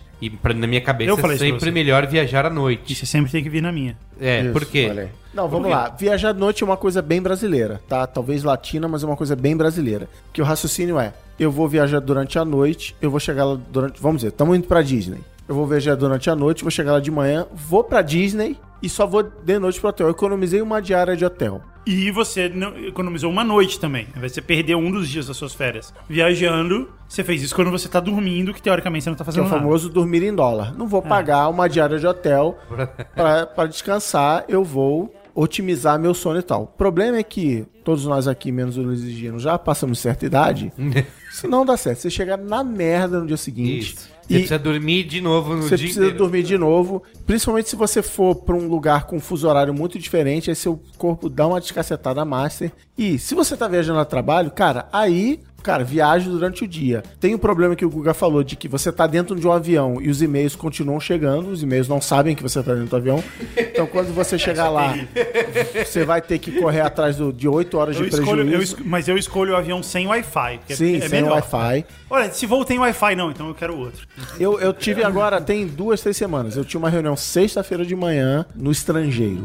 Eu falei, não, vou pegar o voo. Pra ficar com a família, eu vou pegar o voo quinta de noite. Eu ainda não sabia que a reunião era sexta de manhã, eu sabia que era sexta-feira. Pegar o avião quinta de noite, chego lá de manhã, vou pro hotel, dou uma descansadinha tal, e de tarde vou pra reunião. Quando a galera falou, não, a reunião é sexta, 10 da manhã, eu mudei minha passagem, que eu passei quinta-feira dentro do avião, cheguei no hotel, Fiz ligações, respondi e-mail, fiz o que eu tinha que fazer, tomei um banhozinho, dormi. Dormiu a noite No toda. dia seguinte, acordei, fui pra reunião, eu tava na reunião inteiraço. Mas você fica nessa, não, vou otimizar. E, e até porque eu pensei outra coisa, não, vou ficar com a minha família. Beleza, mas assim, eu ia acordar de manhã na quinta-feira, ia pro trabalho, e do trabalho ia pro aeroporto. A minha família Deu não mesma, ia me é. ver de qualquer jeito. Então, assim, passei o dia dentro do avião e É, ot- otimizei. Essa eu- ideia de, de economizar, de você otimizar uma noite, seja pra férias ou pro trabalho, no avião, ela, ela é uma ilusão, porque se você estiver viajando de business, e se o voo for um pouco mais longo, que vai permitir você dormir, sei lá, seis horas, talvez até... Se você ah, consegue é, dormir. Se você consegue dormir, beleza. Mas se você vai apertado, se é um voo, por exemplo, um voo daqui pra Miami, daqui pra Orlando, se vai saindo de férias, é um voo de 8 horas. Entre você entrar, o avião decolar, É, o eh, chicken na servir não pasta. sei o que, chicken na pasta e tal. Se você dormir pra caralho, você vai dormir 4 horas. É. Então não é uma noite completa. Então você tá chegando pro seu primeiro dia de férias ou pro seu primeiro dia de trabalho Todo zoado, é. sem ter dormido uma noite. E esse dia vai ser uma merda, você vai ficar cansado, Aí você você não vai vai ter que aproveitar dormir nada. durante o dia. Você vai chegar de dia, vai ter que dormir durante o dia E tem- vai é, acordar é, à noite só que com... aí você não vai dormir. dormir nesse dia, Você não entendeu? vai dormir, você vai, você vai pra outlet, você vai pra onde for. Agora, dito tudo isso, quando eu tô viajando, eu tô pagando, foda-se, eu vou, eu, vou, eu vou viajar de noite, eu vou otimizar porque eu não vou pagar, sei lá, 100 dólares por uma dormidinha. Tanto que eu falo assim, eu já viajei a trabalho de classe econômica e a galera que trabalha comigo falou: "Não, eu paguei o upgrade pra ir pra classe executiva pra conseguir dormir". Eu falei: "Cara, eu nem sei quanto você pagou, mas sei lá, 100 dólares, 200 dólares. Uma noite de sono minha, eu sou pão duro, uma noite de sono minha não vale 200 dólares. então, assim, foda-se, não vou Ah, tirar e- do meu bolso E ainda isso. tem um agravante de quando você chega lá de manhã, né? Porque se você viaja overnight, você vai chegar lá às 7 da manhã, 6 da manhã, e seu hotel vai ficar pronto às 3. É. Então você chega, você não pode nem tomar um banho, trocar de roupa, dar uma que dormida, nada. lá. Você tem que ficar lá, você guarda suas malas no storage, você vai tentar. Aí você, ah, beleza, eu vou sair pra ver a cidade. Estou em Nova York, que é super do caralho. vou- Só que são 7 da manhã, tá tudo fechado. Sim. E não tem nada pra você fazer. Você tá você fica- cansadaço. E outra, depois de duas horas, você tá. Ah, caramba, não aguento mais. E são 9 da manhã. Não, e aí vamos um life hack não tem mais pra positivo. onde ir. Se você vai viajar a trabalho e você vai viajar de madrugada, porque tem lugar que você vai que você vai, Que só dá pra viajar de madrugada. Peça para a sua empresa reservar o hotel no dia anterior. É muito mais barato. Você vai chegar lá dia 10 de, sei lá, 10 de março, 10 Uhum. de abril, vem em ab- em abril. Você vai chegar lá 10 de abril de manhã. Peça pra reserva começar no dia 9 de abril. Você chegar no dia 10 de manhã, E seu quarto tá e seu pronto. quarto tá pronto. É muito mais barato do que pagar uma classe executiva e tal. Sua empresa, se for uma É, uma empresa saída, é. minimamente sensata, vai te agradecer por isso e você vai descansar e É, vai, mas- e vai conseguir. Quero pegar esse gancho do Cristiano e fazer uma- um questionamento pra mesa jogadora aqui, pra depois introduzir uma história e, e tentar buscar o julgamento de vocês também. Ok. É, Obrigado pelo, pela, pela pela introdução, né? introdução. Que agora a gente sabe o que vai acontecer. Exatamente. Então, Vai. Regras de etiqueta Ah, nas, tá nas viagens a trabalho, nas relações com o empregador, ou com o empregador, ou com, Com a vida. com o patrocinador da viagem. Quando é permitido, quando não é permitido, é elegante ou não é, pedir para serem feitas mudanças de passagem, etc e tal, para que você possa curtir um pouquinho a viagem de trabalho, não mais como viagem de trabalho, mas como um, dois dias Vou ficar um dia de mar- aproveitamento. Ah, marcar Será que você não podia mudar a minha passagem de volta para eu curtir um pouquinho outro dia Putz, a cidade? eu acho, eu acho que essa é uma Como é, per- como eu é acho que funciona? Boa pergunta, garoto. Boa, pergunta. pergunta. Eu acho que. Eu fico puto quando eu vou em palestra, eu faço uma pergunta e o cara não fala boa pergunta. É, porra, É você, lógico, você né, se esforçou tanto. Quer dizer, Você pode falar, você pode não falar boa palestra pra ele. É. Você não aplaude. Isso. Eu acho que o, o limite é não ter custos pra outra parte. Isso, Ó, eu vou pedir pra mudar aqui e não vai ter custo nenhum pra você. Então, tipo, ok. Você, primeira, primeira coisa, assim, é você sempre falar a verdade. Ó, eu quero esticar porque eu quero curtir, eu quero ficar lá mais dois dias. Não conheço esse lugar. E, e com antecedência, pro É. cara quando já for reservar a passagem, já ter isso e não ter que pagar a taxa de mudança. Ele originalmente já fazer desse jeito. E se não tiver custos extras para esse, pro seu chefe ou seu patrocinador que tá bancando isso, porque aí não tem, você fala não, não tem custo nenhum pra você, não vai fazer diferença nenhuma pra você, vai fazer pra mim. De um jeito ou de outro essa viagem vai afetar o meu fim de semana. Eu prefiro que ela afete dessa maneira. Eu vou ficar lá e volto no domingo à noite, ao invés de voltar, sei lá, sexta à noite. E isso é bastante, isso é bastante razoável. Então, é OK que o cara faça isso. Agora, a partir do momento que começa a ter custos, aí depende do, de- do tamanho desses custos e Do depende nível de intimidade e brodagem. mas, você, mas eu acho que a melhor política é você sempre falar a verdade e ser transparente com o cara. Ó, Eu quero fazer isso porque eu quero encher a cara. Eu vou no festival de. Eu vou na Oktoberfest. Ah, eu vou emendar as férias. Vou emendar. Beleza, vou- é. é, Não falar assim, ah, eu queria fazer isso porque eu tenho uma dificuldade de dormir. Ou então, ah, não, porque eu gostaria de fazer uma reunião no sábado de manhã. né? Aí não, aí é sacanagem. E aí dá merda. Acho que esse é o ponto. Agora você pode contar a sua história? Posso contar minha história. É, eu pratiquei já algumas vezes na vida essa história de mudança nas datas, né? E uma dessas mudanças, ela foi muito simbólica. Que eu tinha um evento na Suíça. Essa, essa é a vida. Evento, essa- essa é a vida de um evento. exigente. Isso, quem não... Alô, Delcídio, Delcídio, tá ouvindo aí? Era uma viagem assim muito muito Um muito teta de né? trabalho assim. Eu ia fazer uma visita numa, numa fábrica de mouse e ia escrever um artigo curto. Era um negócio muito tranquilo. Eu ia chegar na segunda-feira. Uma fábrica de mouse. É. Na Suíça. E a galera e foi isso. Falou assim, ó, você É o mouse do avião, cara. É o mouse do Eles avião. fabricam, é, mouse do avião. eles fabricam só E era mouses. Só mouse. Não, não, fazem mais coisa, fazem mais coisa. E aí, mas era pra visitar pra ver um mouse, era isso. Então assim, ó, você vai chegar na segunda-feira, você vai embora na terça, tudo bem? Eu falei, ah, tudo bem, né? Vou fazer o quê? Não tô, não tô com essa bola toda. O cara falou, não, então vai ser o seguinte, você vai chegar na segunda-feira, tal, você vai estar cansado, é, você vai ter o dia, entre aspas, de folga, mas você vai estar morto, na- e na terça-feira você tem o dia inteiro de visita, e na hora que tiver todo mundo no jantar de, de confraternização, você e mais um grupo de jornalistas vai estar indo embora. Eu falei, pô, sacanagem, né? falei, será que não dá pra dar uma esticada? Falei, ah, se você quiser, dá. Por sua conta. Aí falou, que até que dia você gostaria de ficar? Aí eu brinquei com a pessoa. E falei, ah, o evento é na terça-feira, eu adoraria ficar até domingo, né? Que eu já voltava segunda-feira e trabalhava direto. Ah, então vamos fazer isso. Eu mudo pra domingo. Falei, não, não, não, não. Domingo é demais. porque eu depois eu não vou conseguir arcar com esse custo bizarro. Falei, transfere. Nós em francos suíços. É, pois é, né? Falei, não, transfere pra antes, pode ser pra sexta, então. Não, tá bom, então pra sexta. Mudei, sexta. Beleza, mudaram. Ok. Aí eu fui lá, o que, que eu fiz? Sabendo já que o Guga no futuro me daria essa dica, eu fui lá, falei que não teria nenhum custo adicional. Tava num hotel excelente, assim, um hotel cinco estrelas na beira do, do Lago Genebra ali, do Lago Le Mans, um negócio de outro mundo. Marquei o hostel mais chinfrim, mais favela da história, assim. Os outros dias que eu ia ficar. Aí o que aconteceu? A empresa se sentiu tão Agradecido? agradecida pela minha presença e achou tão bonito eu, um homem brasileiro, querer conhecer mais o país deles, Aham. que eles pagaram o meu hotel cinco estrelas nos dias que eu ia passear. Pô, excelente. Olha aí, parabéns. E assim, eu já tinha até entregue o artigo nisso. Não é, não é nem que os caras iam falando assim, não, não vamos pagar os ca- o cara aí, porque aí agora ele vai ficar com essa dívida moral com a gente, a gente compra a boa vontade dele e ele vai escrever um artigo melhor. Não, o artigo já tinha sido publicado um dia antes, então Falava até mal. falava até um pouco mal. pra ser, na verdade, falava mesmo. Beleza. Aí eu fiquei felizão, cancelei minha reserva no, no, no hostel favela que eu ia ficar e aproveitei ali a beleza. vê o nome do rosto favela? Hostel Não, Favela puta, não Sul- lembro. em Genebra. É, mas não, o hostel favela da Genebra era o hotel 5 estrelas É um Toblerone de São que você Paulo. mora nele. Exatamente. Aí beleza, só que aí o que aconteceu? Nessa simpatia da empresa de estender a minha estadia e falar, fica tranquilo, você fica aí direto, eles fizeram uma cagada. Hum. Eles marcaram meu voo pra 7 da manhã do sábado e a minha reserva ia, ser, ia só até sexta-feira, ao meio-dia. E aí o que, que entrou em cena? Ou minha conta bancária ou a minha, Por que você não foi pra a Hostel minha, Favela na a minha criação em Santos? Integridade anal. Criação em vez? Criação O em que, que Santos. aconteceu? Foi Criação em Santos. Não, aí o que, que aconteceu? Esse é um life hack que eu deixo de, de dica pros jovens Deixa na mesa. Aí, se você quiser fazer, você faz. Se você não quiser, você não faz. Depende aí da sua, da sua índole. Eu fiz o check-out às 11h49, provavelmente, no hotel. E disse, posso deixar minha mala aqui no, O guardador aí. no guardador aí, no guarda-mala?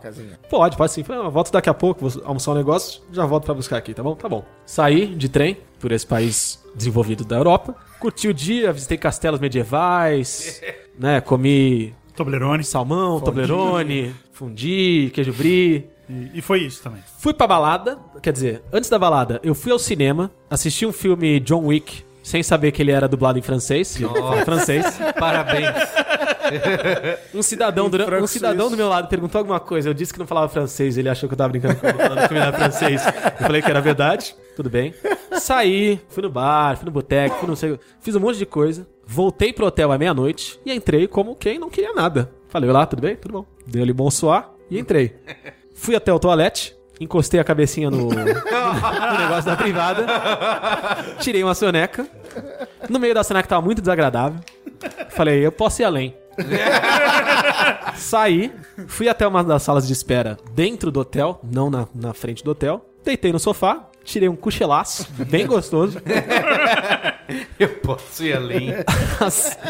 Em determinado momento tocou meu celular. O cidadão falou: Senhor Luiz, o carro que vai te levar ao aeroporto já está te esperando. Eu levantei dali, fui até a porta do, do hotel, Excelente. peguei o, Você a ficou mala. hospedado no hotel, só que sem acesso ao seu quarto. Exatamente.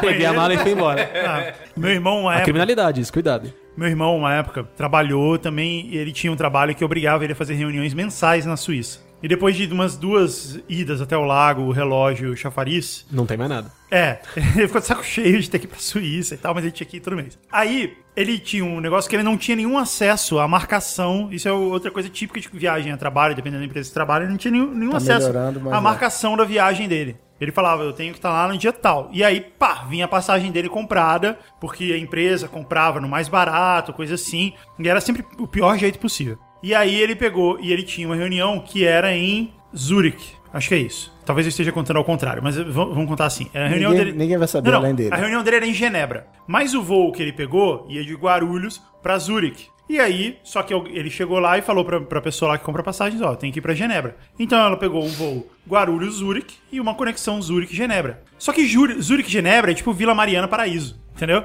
Pra eles é uma cidade, pra gente é, uma estação. ali, ali. É. E aí, quando ele chegou no avião, ele falou: Putz, eu não quero ter que chegar em Zurich e pegar outro avião pra ir pra Genebra. Eu quero pegar o trem e ir pro hotel, que é muito mais prático. Aí, porque o, outro- o trem vai até Genebra, entendeu? Aí ele, ele chegou lá e falou: Ó, eu vou descer aqui e não vou pegar outro avião. Ah, você não pode fazer isso, sua mala já foi no outro avião. Você tem que pegar outro avião. Putz. E aí, depois de discutir e tentar, não teve jeito. Aí ele foi, pegou o avião até Genebra. Aí, quando ele chegou em Genebra, pegou a mala dele, pegou o trem, o mesmo trem, que estava em Zurich, provavelmente chegou lá antes dele, pegou o trem e foi pro hotel. Só que nesse trem ele ficou tão fudido da viagem, não sei o que, que ele dormiu. E aí ele acordou em Zurich. que pariu. E o nome dele é Bill Murray. Genial. É, essa, é uma Essa ótima criança história. era Bill Murray. Mas eu tenho uma história. Esse é o outro life hack. Se a vida te dá um limão, você faz uma limonada. Ou uma caipirinha. Ou se a vida te dá limonada, você faz um limão. Eu fui numa viagem pra Nova York, pra um evento que eu ia participar lá, e eu ia ficar, também era um esquema patrocinado. E aí eu ia ficar num apartamento alugado, de um grande site de apartamentos alugados.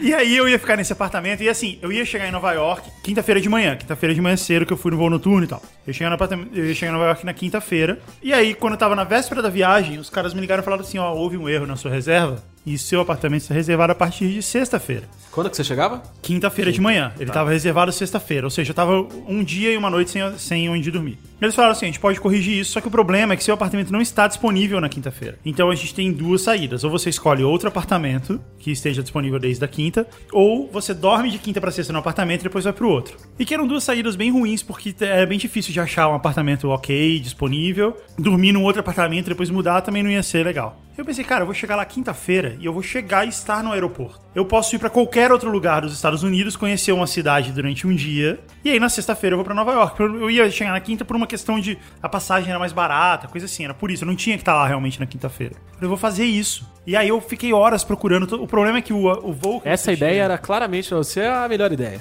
era a melhor ideia. Ao invés de, já que eu tinha que dormir uma noite, já que eu tinha que dormir uma noite fora do meu apartamento, que então eu ia dormir o mais longe possível dele. Cleveland. Então, só que eu, eu criei umas ideias. Eu tinha que chegar, eu ia chegar lá, sei lá, sete da manhã. Então eu tinha que pegar um voo que ia sair também de manhã. Não podia ser do outro lado do país, que eu ia passar o dia viajando, tinha que ser mais ou menos perto. Tinha que ser um voo direto, tinha que ser um voo saindo daquele aeroporto ali. E aí isso me deixou dois lugares: Washington DC e Minneapolis. E eu fiquei muito tentado ir pra Minneapolis, porque ia ser muito escroto. É igual, é igual, é igual vir, vir- eu, ia fazer, eu ia fazer uma piada, mas ia acabar ofendendo alguém. Na- É, Então deixa eu fazer fazer. uma analogia. Na- Depois na- que Eduardo Paes falou mal de Maricá, Aí você como não Maricá. falar nada. Vai passar- Na condição de quem já foi a Minneapolis, espero que você tenha ido pra Washington DC. Eu fui pra Washington DC e foi do caralho. Foi uma das coisas mais. E assim, quando essa notícia chegou pra mim, eu fiquei muito puto. Puta que merda, nego fez merda, eu vou, eu vou me fuder. E aí depois eu pensei que não, eu vou fazer desse limão, limão uma limonada e vou conhecer uma outra cidade. E aí eu fui pra Washington DC e foi do caralho. Eu fui lá no, no Museu do Smithsonian, eu vi a Enterprise. Era tipo abertura House of Cards, assim, todos os Era carros. tipo abertura. House of Cards, cara. Assim, tá. Era Todo tipo, mundo- E foi bem no, no ano da, da estreia de House of Cards. Cê- É aquele lá, cara. Eu, vi, eu, fui, eu fiz o tour House of Cards. Aí eu fui em Lá todos na- os lugares. Na costelinha lá do. Cara, eu não fui na costelinha, Do mas Friends. eu fui num. Eu fui num restaurante chamado Ben's Ball of Chili, ou Chili Ball, não sei. Que é um lugar bem na periferia, assim, que foi o lugar que o Obama foi na primeira semana dele. Ele foi comer lá um cachorro quente com um chili dog. E eu fui lá e foi, foi, foi bem maneiro de conhecer. Enfim, foi Washington DC, é um lugar lance da legal pra fila, caramba. não de- tem o lance da fila? Que fila? lugar? Não, Ninguém que- fura fila nesse... Não, não, que ninguém come de graça. Ah, tá. Que ele tem uma plaquinha lá assim, ó, lista das pessoas que comem de graça no Ben's Chili Ball. Barack Obama, Bill Cosby, acabou. E aí tem a foto deles lá. E, e aí provavelmente Bill Cosby está arriscado agora. É, velho. E aí eu tava E não é só apenas isso. eu tava Você muito chegou em feliz Nova York com... e o Obama tava no seu Não, aí olha só. Eu ia chegar em Nova York, eu ia pegar um carro, alugar um carro e ir pro outlet, porque, né, eu precisava fazer Porque valer o meu Brasil, dinheiro. né? É, porque Brasil, é, na época o dólar era um pra um e tal. Aí, só que quando, no dia que eu fui voltar pra Nova York, na sexta-feira, eu ia voltar pra Nova York meio-dia. Eu ia pegar o carro, ia pro outlet e depois eu ia pra casa. Só que quando eu cheguei lá, o aeroporto de Nova York tava fechado por causa do tempo. E eu passei a tarde no aeroporto de Washington. E eu fiquei, puta que pariu, eu vou me fuder, que merda, não sei o que. Aí você foi pra Minneapolis. Aí eu podia ter eliminado. Aí eu de novo falei, não, a vida tem que me dar uma. Vou fazer uma limonada de novo. Aí quando eu cheguei no. Eu tinha pensado assim, eu não vou nem alugar o carro, vou pegar algum táxi, vou direto, vou desistir desse lance de outlet e tal, vou direto pro apartamento. Porque eu cheguei lá, tipo, nove da noite. E aí eu falei assim, não, quer saber? Foda-se, eu vou alugar o carro e amanhã de manhã cedo eu vou no outlet. E aí eu, eu resolvi ter um- um- uma atitude positiva em relação a isso. E quando eu cheguei lá para alugar um carro compacto, mais barato, de 30 dólares, ela falou assim: olha, eu vou te oferecer um upgrade. Você gostaria de um Mustang conversível por mais 5 dólares? Aí eu falei, claro! E aí, cara, eu saí do aeroporto de Nova York. De Tava meio- Mustang conversível. É, o ruim é que tava frio, mas foda-se. Foda-se. Eu saí tremendo. Baixa a Claramente capota. foda-se, né? Baixa a capota. Não, aí Você eu- pensou isso na hora, você falou assim, mas por que caralhos eles me ofereceram esse upgrade? Faz o menor sentido. É. Aí corta a cena, tá você com o bigode congelado. Não tem a capota. Não, eu baixei Mustang Sally no, no telefone pra Yes. poder ir ouvindo só no repeat, no carro até lá. E aí, quando eu fui chegando, eu fui pro meu apartamento, o grande site de aluguel de apartamentos. E quando eu fui chegando, cara, aí eu me toquei, eu, cara, e eu vi que, tipo, a rua tava agitada, sabe? Tinha muitas pessoas. Eu percebi assim, cara, eu estou chegando em Nova York no meio da balada. Porque o, o meu apartamento ficava na St. Mark's, que é a Augusta de Nova York, entendeu? E eu tava lá de carro, de Mustang, e conversei. Falei, puta, eu vou abaixar essa capota. Abaixei o Mustang Série no maior volume. Vou curtir essa parada aqui. E aí eu tava indo. Esse é o meu momento. É, exato. E aí tudo Agora começou, eu se consagro. tudo começou a ficar assim. E aí, eu tava chegando e eu vi um estacionamento. Um prédio de estacionamento, porque é difícil estacionar lá. E aí eu vi um prédio de estacionamento e falei, puta, que sorte, tem um estacionamento do lado, vou parar aqui. Eu pensei, não, eu vou tentar parar na rua. Porque se a sorte tá a meu favor dessa maneira, eu vou parar na rua. E aí eu E aí, assim rua- como o Ícaro, você voa alto demais. Calma. Eu cheguei na minha rua, passando uns 100 metros do meu apartamento, o que que tem? Vaga. Uma vaga na rua. Olha aí. Eu falei, cara, tá incrível isso, isso tá cada vez melhor. Aí eu levantei a capota, parei o carro, fiz, fiz uma baliza, parei o carro ali na rua. E aí quando eu saio do carro, tem um pub na frente da minha vaga, escrito Old Ale House, era o nome do pub. Eu falei, cara, eu tenho que entrar no pub, eu não vou pra casa. Tipo, o destino colocou a vaga e o pub aqui pra mim, eu vou no pub. E aí eu entrei no pub, que era bem velhão assim. E tava tendo show dos Rolling Stones. Já pensou? Não, melhor. Aí eu entrei no pub, pedi uma cerveja, e aí tinha umas mesas que eram um barril. E aí eu sempre fiquei ali na frente, que você fica em pé, sabe? Eu fiquei ali no barril com a minha cerveja. E eu tô ali, tipo, apreciando esse momento da vida. Caralho, achei uma vaga. Eu tô no pub, tá tudo incrível. E aí chega um cara que é igual o Sammy Haga. Imagina o Sammy Haga. Sammy Haga, segundo vocalista clássico, segundo vocalista do Van Halen. E aí mandou você pular. Não, chegou o Sammy- Não, aí se- esse seria o- o- o David Lee Roth. David Lee Roth. Ah, tá certo, Chegou desculpa. o Sammy Haga e aí ele falou assim: Cara, aquele Mustang ali é seu? Aí eu falei, cara, algo muito incrível vai acontecer nesse momento. Sammy Haga veio perguntar se eu tô de Mustang. Aí eu falei, uhum, é sim. Aí ele, você não pode parar ali. aí eu falei assim, mas por quê? Aí porque ali é uma esquina. E você não pode parar na esquina. Não dá pra perceber, porque tem uma micro rua do outro lado que forma uma esquina. Mas é uma esquina e você não pode parar ali. Todo mundo para e toma multa. É uma multa de cento e poucos dólares. Tira o seu carro de lá. Aí eu, tá bom. Aí eu, você pode segurar a minha cerveja? Claro. Aí eu deixei minhas canecas de cerveja com ele, peguei o carro, fui no estacionamento, que eu tinha visto antes, deixei a mala no apartamento e voltei pra lá. E aí eu conheci a galera do Sammy Haga. O Sammy Hagar é o Can't Stop Loving You, né? É, esse. Isso. Conheci a galera que tem uma- um bar em Cabo. Eu conheci a galera do Sammy Haga e a gente ficou ali conversando e Vocês não tal. conseguiram parar de se amar durante a noite. Mas Não, esse, foi muito maneiro. Mas esse Sammy Hagar, na verdade, era Albert Einstein. Muito bom. Beleza, antes de ir pro a Boa, queria dar um, um último life hack sério aqui, que é não subestime o poder das milhagens. Nunca, Ah. nunca. Foque todos os seus voos na mesma, como chama? Aliança, One É. World, Sky Team, Star Star Alliance, escolha uma de acordo com onde você viaja. E também hotel. Hotel também tem programa de milhagem. Hilton, E os, hotéis- os programas de milhagem dos hotéis são fáceis. são bons e Eles tal. são fáceis de você conseguir. É mais fácil você conseguir diária grátis no hotel do que passagem grátis numa E companhia integre também com o seu cartão de crédito, fique de olho. Nas minhas últimas férias, eu e minha mulher viajamos com, como diria a Silvio todas as despesas pagas, passagem aérea and hotel, usando essa combinação de pontos de companhia aérea, pontos do hotel, e usei um pouquinho de ponto do cartão de crédito também para compensar do hotel. É, mas um segredo é você.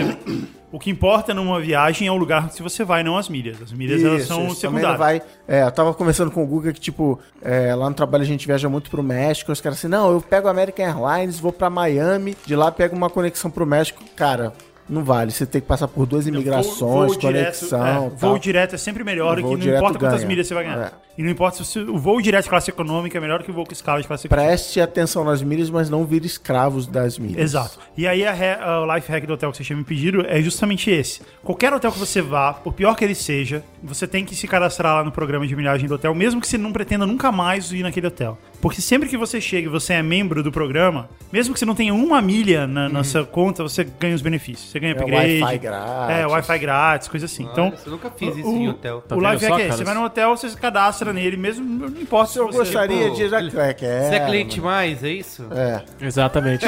Se eu tenho o cartão Clube Dia, Isso. Tipo isso. Muito Esse é bem. um outro segredo. É isso? Então é isso. tem mais alguma dica É. especial, mágica, algum segredo sórdido que precisa ser contado? E é, qualquer coisa pergunta pro Google que ele Isso. te responde. Pode isso aí. mandar e-mail pro Google que ele é o viajante profissional. Isso aí. Boa. Qual é a boa? Qual é a boa?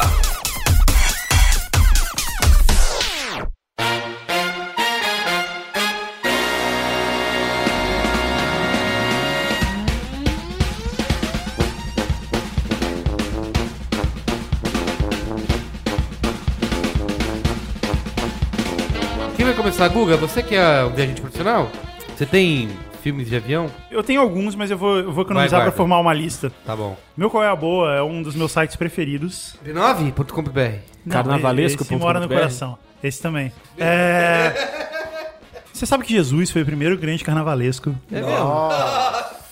Lá vem. Lá vem. Estou esperando os comentários. Eu, eu te conto essa história Ele dele. morreu certinho 40 dias depois do carnaval. Eu tô com aquele gif assim do Michael Jackson comendo pipoca, olhando a caixa de e-mails. Depois eu te conto essa história, mas é, Obrigado. é verdade, cara. Tá bom. Jesusinho 30. Só melhora. É. Aliás, eu vi hoje, nada a ver, falando em Jesus, que a Record anunciou a sequência dos 10 mandamentos. Como assim? Primeiro A sequência é o quê? O próximo capítulo da Bíblia? Isso, eu fiquei pensando, cara, como assim? Sequência dos 10 mandamentos? Os 10 Mandamentos 2. Isso. Cara, dá pra fazer um monte de sequência. Até o Apocalipse tem sequência pra caralho. Fazer. Tem várias temporadas. Com mandamento extra, como diria Cris Dias.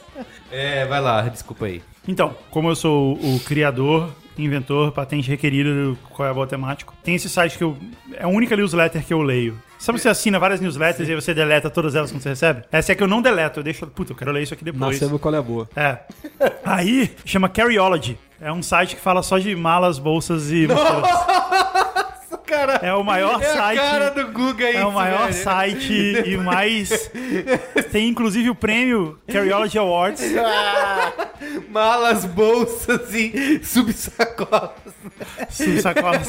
Eu vou propor esse prêmio. Eu preciso de uma melhor. subsacola melhor. Melhor subsacola. Cara, eu não só gosto de ver isso. Sabe aqueles vídeos da pessoa mostrando a prova? Eu adoro ver aquilo, cara. Eu acho incrível. Pessoa maravilhosa. É uma satisfação. É muito. Mas só que esses vídeos tem uma coisa que você deve prestar atenção, que é o seguinte: em geral, esses vídeos eles privilegiam a compactação da sua carga. Pra você poder viajar só com uma mochila, ou só com uma mala de mão. Então eles têm umas técnicas de você dobrar tudo junto, né? Misturar as roupas, uma dobrada em si- no meio da outra, pra você conseguir compactar bem a mala. O que é legal quando você vai passar muito tempo, você quer levar só uma mala de mão e etc. Mas em geral, quando você vai fazer uma viagem mais longa e você vai ter que despachar a sua mala, é mais vantajoso você deixar tudo dobradinho, certinho, pra você chegar e só tirar da mala e ser mais fácil. Enfim, mas eu gosto muito de ver esses vídeos. Carryology, eles mostram. do Google. Eles mostram. É, é, O cara organizando, é? O cara organizando os fios, um a um. Nossa, Vai, vai. isso, é. Não, Dobra, não. dobra essa calça. Bem dobradinha. Enrola USB, enrola USB agora. Eu vou mostrar pra vocês depois. Não, que tem as técnicas, você botar coisa dentro do sapato. tem- Ah, imagina o Google, vai, Eu bota, tenho- eu tenho uma bota o técnica- carregador dentro do sapato, bota. Não vai caber, vai. Tem uma Desce. técnica que é assim. Passa manteiga.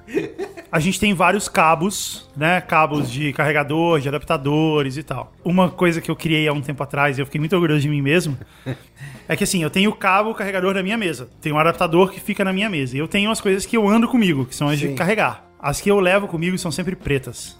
Ó, Porque aí eu sei que essas são as de levar. Essa é a móvel, olha aí. É a móvel. entendeu?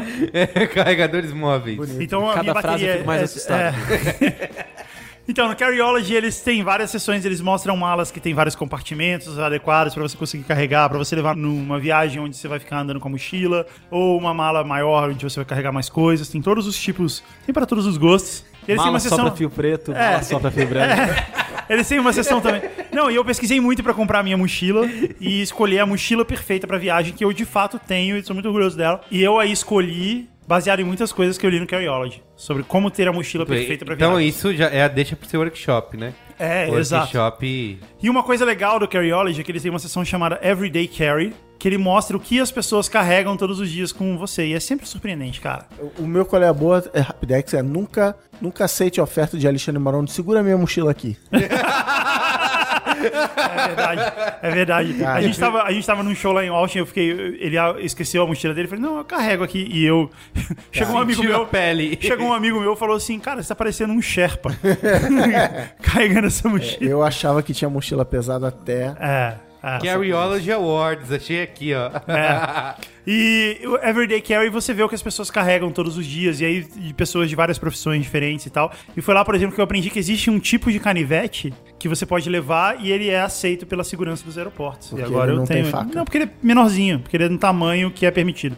Olha aí. E eu tenho ele agora por conta do- de coisas que eu aprendi lendo Carryology. Eu recomendo fortemente. Muito bem. Esse que seu qual é a boa foi aquilo lá. É, não, tem. Ah, tá bom. Pode ser. Já tem três horas de programa aí. Não, deixa eu falar aqui o meu então primeiro. É. Olha lá, a bolsinha. Olha aí. Bolsinha. A gente tá- nesse momento a, a imagem não tá aparecendo aí É pra você no podcast, mas o Guga tá mostrando a valise dele. valise. A valise de o cabo cabos. preto. Isso tudo Cabo aí eu preto. jogo no meio da mochila assim. Nossa. Eu preciso de uma mochila com muitos Nossa. compartimentos. Enrolado desse jeito É, ainda. não. É, ele nunca usa pra não olha, olha, isso aqui é, pra mim é o auge. Ele tira, Tira a o- tomada, a- o pedacinho da tomada do cabo do MacBook. Muito Bonito, bem. Parabéns. Olha, você. Parabéns. Ninguém tá vendo, mas a gente tá chorando de emoção nesse momento. Deixa eu falar o meu qual é a boa. Eu assisti um filme aqui que Nossa, eu chama preciso fazer isso. The End of the Tour, em português, O Fim da Turnê. Ele é dirigido pelo James Ponsoldt. Ele é o cara que vai dirigir, sabe, alguém leu O Círculo? The Circle? Ah, Não. vai ter Sabe? o John Bo Boyega, vai ser. Isso, vai ter o John Boyega, que é um, é um livro famoso sobre futuro distópico das redes sociais. Ele, vai, ele que é o cara que tá dirigindo esse filme, ele já dirigiu também episódios do Master of None, e ele dirigiu esse filme aqui, O Fim da Turnê, que é com Jason Segel. Sabe Jason Segel? Sabe quem é? Sim, é mais chamada. Isso, Marshall, e com o nosso eterno Zukita da galera. Quem é o Zukita da galera? O Lex Luthor? Jesse- Isso, Lex Jesse- Luthor, Jesse Jesse, Eisenberg. Ele é baseado assim, teve o, o, o David Foster Wallace, que ele escreveu na década de 90 o Graça Infinita, que é considerado um dos grandes livros do século XX. Tem gente que detesta, tem Mil gente que... páginas, né? É, mil, mil e uma páginas, exatamente. saberá. E ele é ama e odeia, assim. E ele foi um cara que ele ficou bastante famoso pelo livro, ele inclusive se suicidou, né, pouco tempo depois e tal. E esse filme é baseado numa entrevista que um repórter da Rolling Stone, que chama David Lipsky, fez com o David Foster Wallace em 96,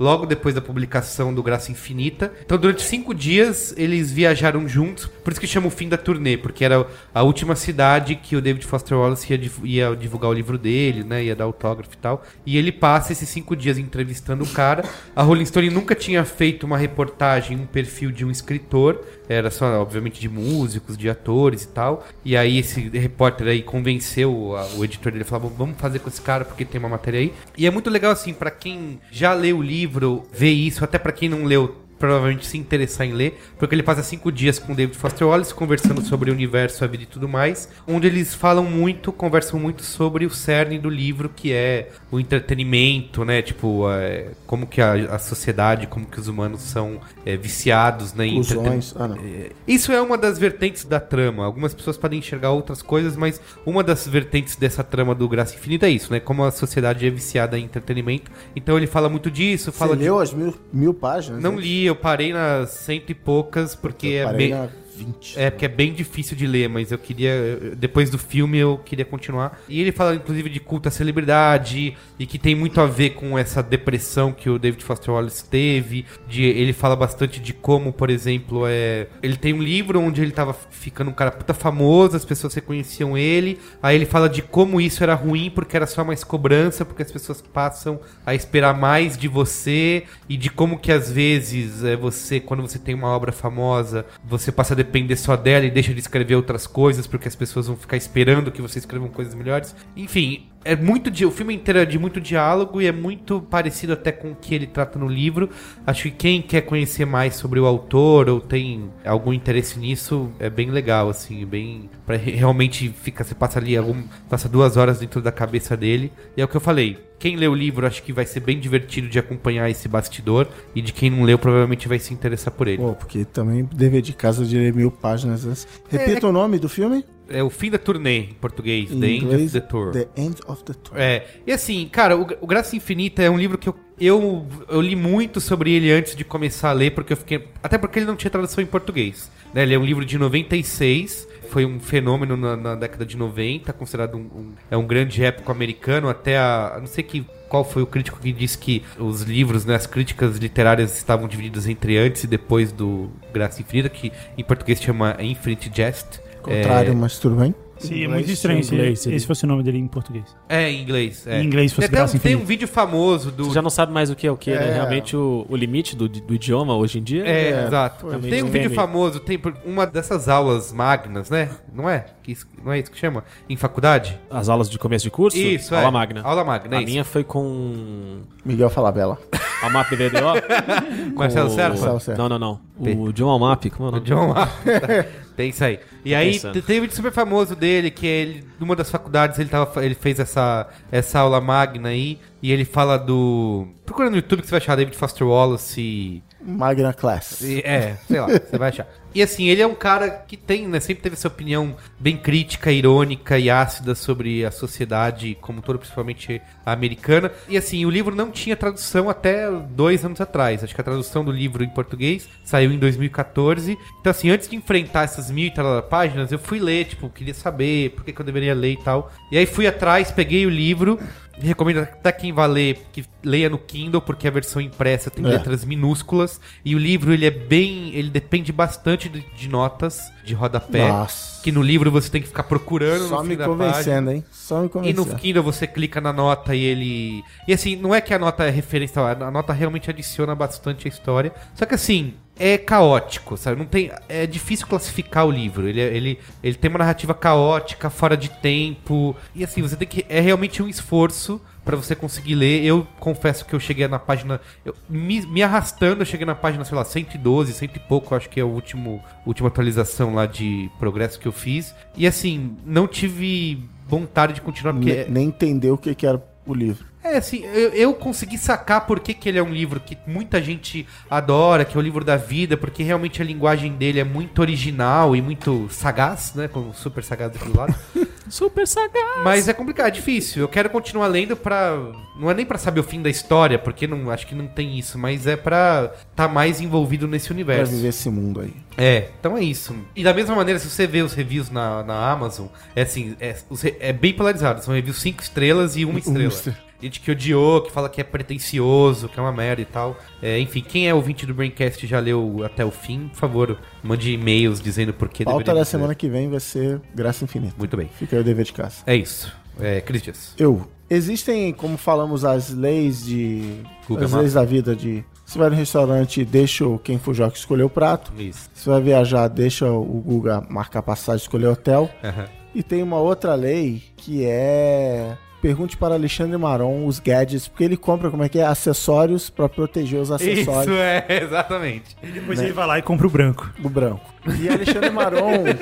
no- E na- aí depois ele compra o acessório branco. Acessórios brancos para proteger acessórios brancos. Numa viagem que eu fiz com a família, ele, eu pedi a GoPro emprestada pra ele. E ele, porque ele não, não tem filhos, então ele compra, né? GoPro, é, tripé branco, tripé preto, essas Ele paradas. comprou uma grua, cara. Ele comprou uma grua, é isso aí. A Não melhor tem- justificativa. Não tem Como fralda. ele não tem filhos, É, ele compra. Não tem fralda pra, né? E ainda assim sobra dinheiro. Sobra dinheiro, eu pedi a GoPro emprestada pra ele e ele falou assim: vou botar aqui no kit uma outra parada que você vai usar e você vai comprar pra você e profecia feita, profecia cumprida. Eu Uma comprei. grua do tamanho de frigobar.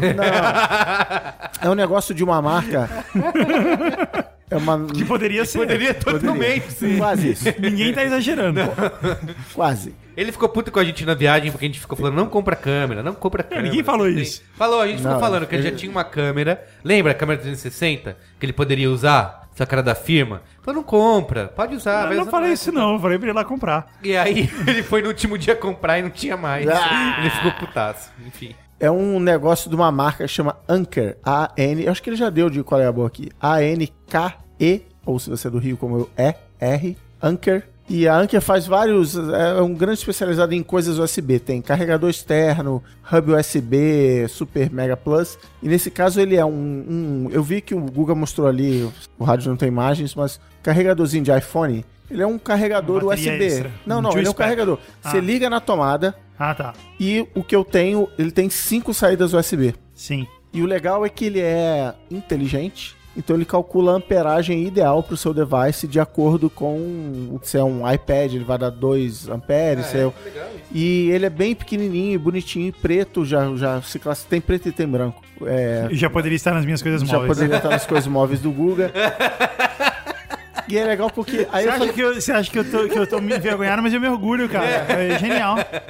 E é legal porque eu, eu olhei e falei assim, cara, eu não, eu não vou comprar isso pra alguma viagem, que quando eu viajo a trabalho, eu carrego tudo no próprio computador, é um telefone, no máximo tablet e tal. Mas lá em casa ele fica no meu quarto, então eu vou plugando tudo lá. E quando eu viajo, eu simplesmente pego já com todos os cabos pendurados, ao contrário do Google, eu jogo aquilo dentro da, da mala Jamais. e carrego. Então é muito legal o carregador Anker, fica a dica aí. Outro no tema filmes para ver no avião, eu vi um filme no avião que o, se o Carlos Meire estivesse pre- prestando atenção na conversa, não olhando pro telefone, ele me xingaria que eu só fui ver, há, sei lá, duas, três semanas atrás, um filme, fui ver no avião um filme que é um filme foda que quando eu falar, você vai falar, não acredito que você só viu esse filme agora. Que é Os Infiltrados de Martin Scorsese. Nossa senhora.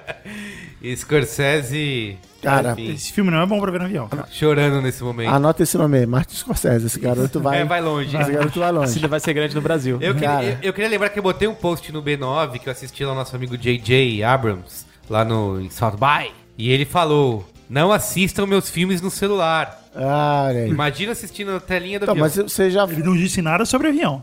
Já Não, falei falo só sobre você celular, mas- que eu tenho. É quase um colher boa isso. Eu tenho um sistema de entretenimento carinhosamente chamado de pancinha, pancinha theater. que é o usar a barriga de apoio dos gadgets. E uma vez, pensando em você, olha, ficou uma conotação horrível.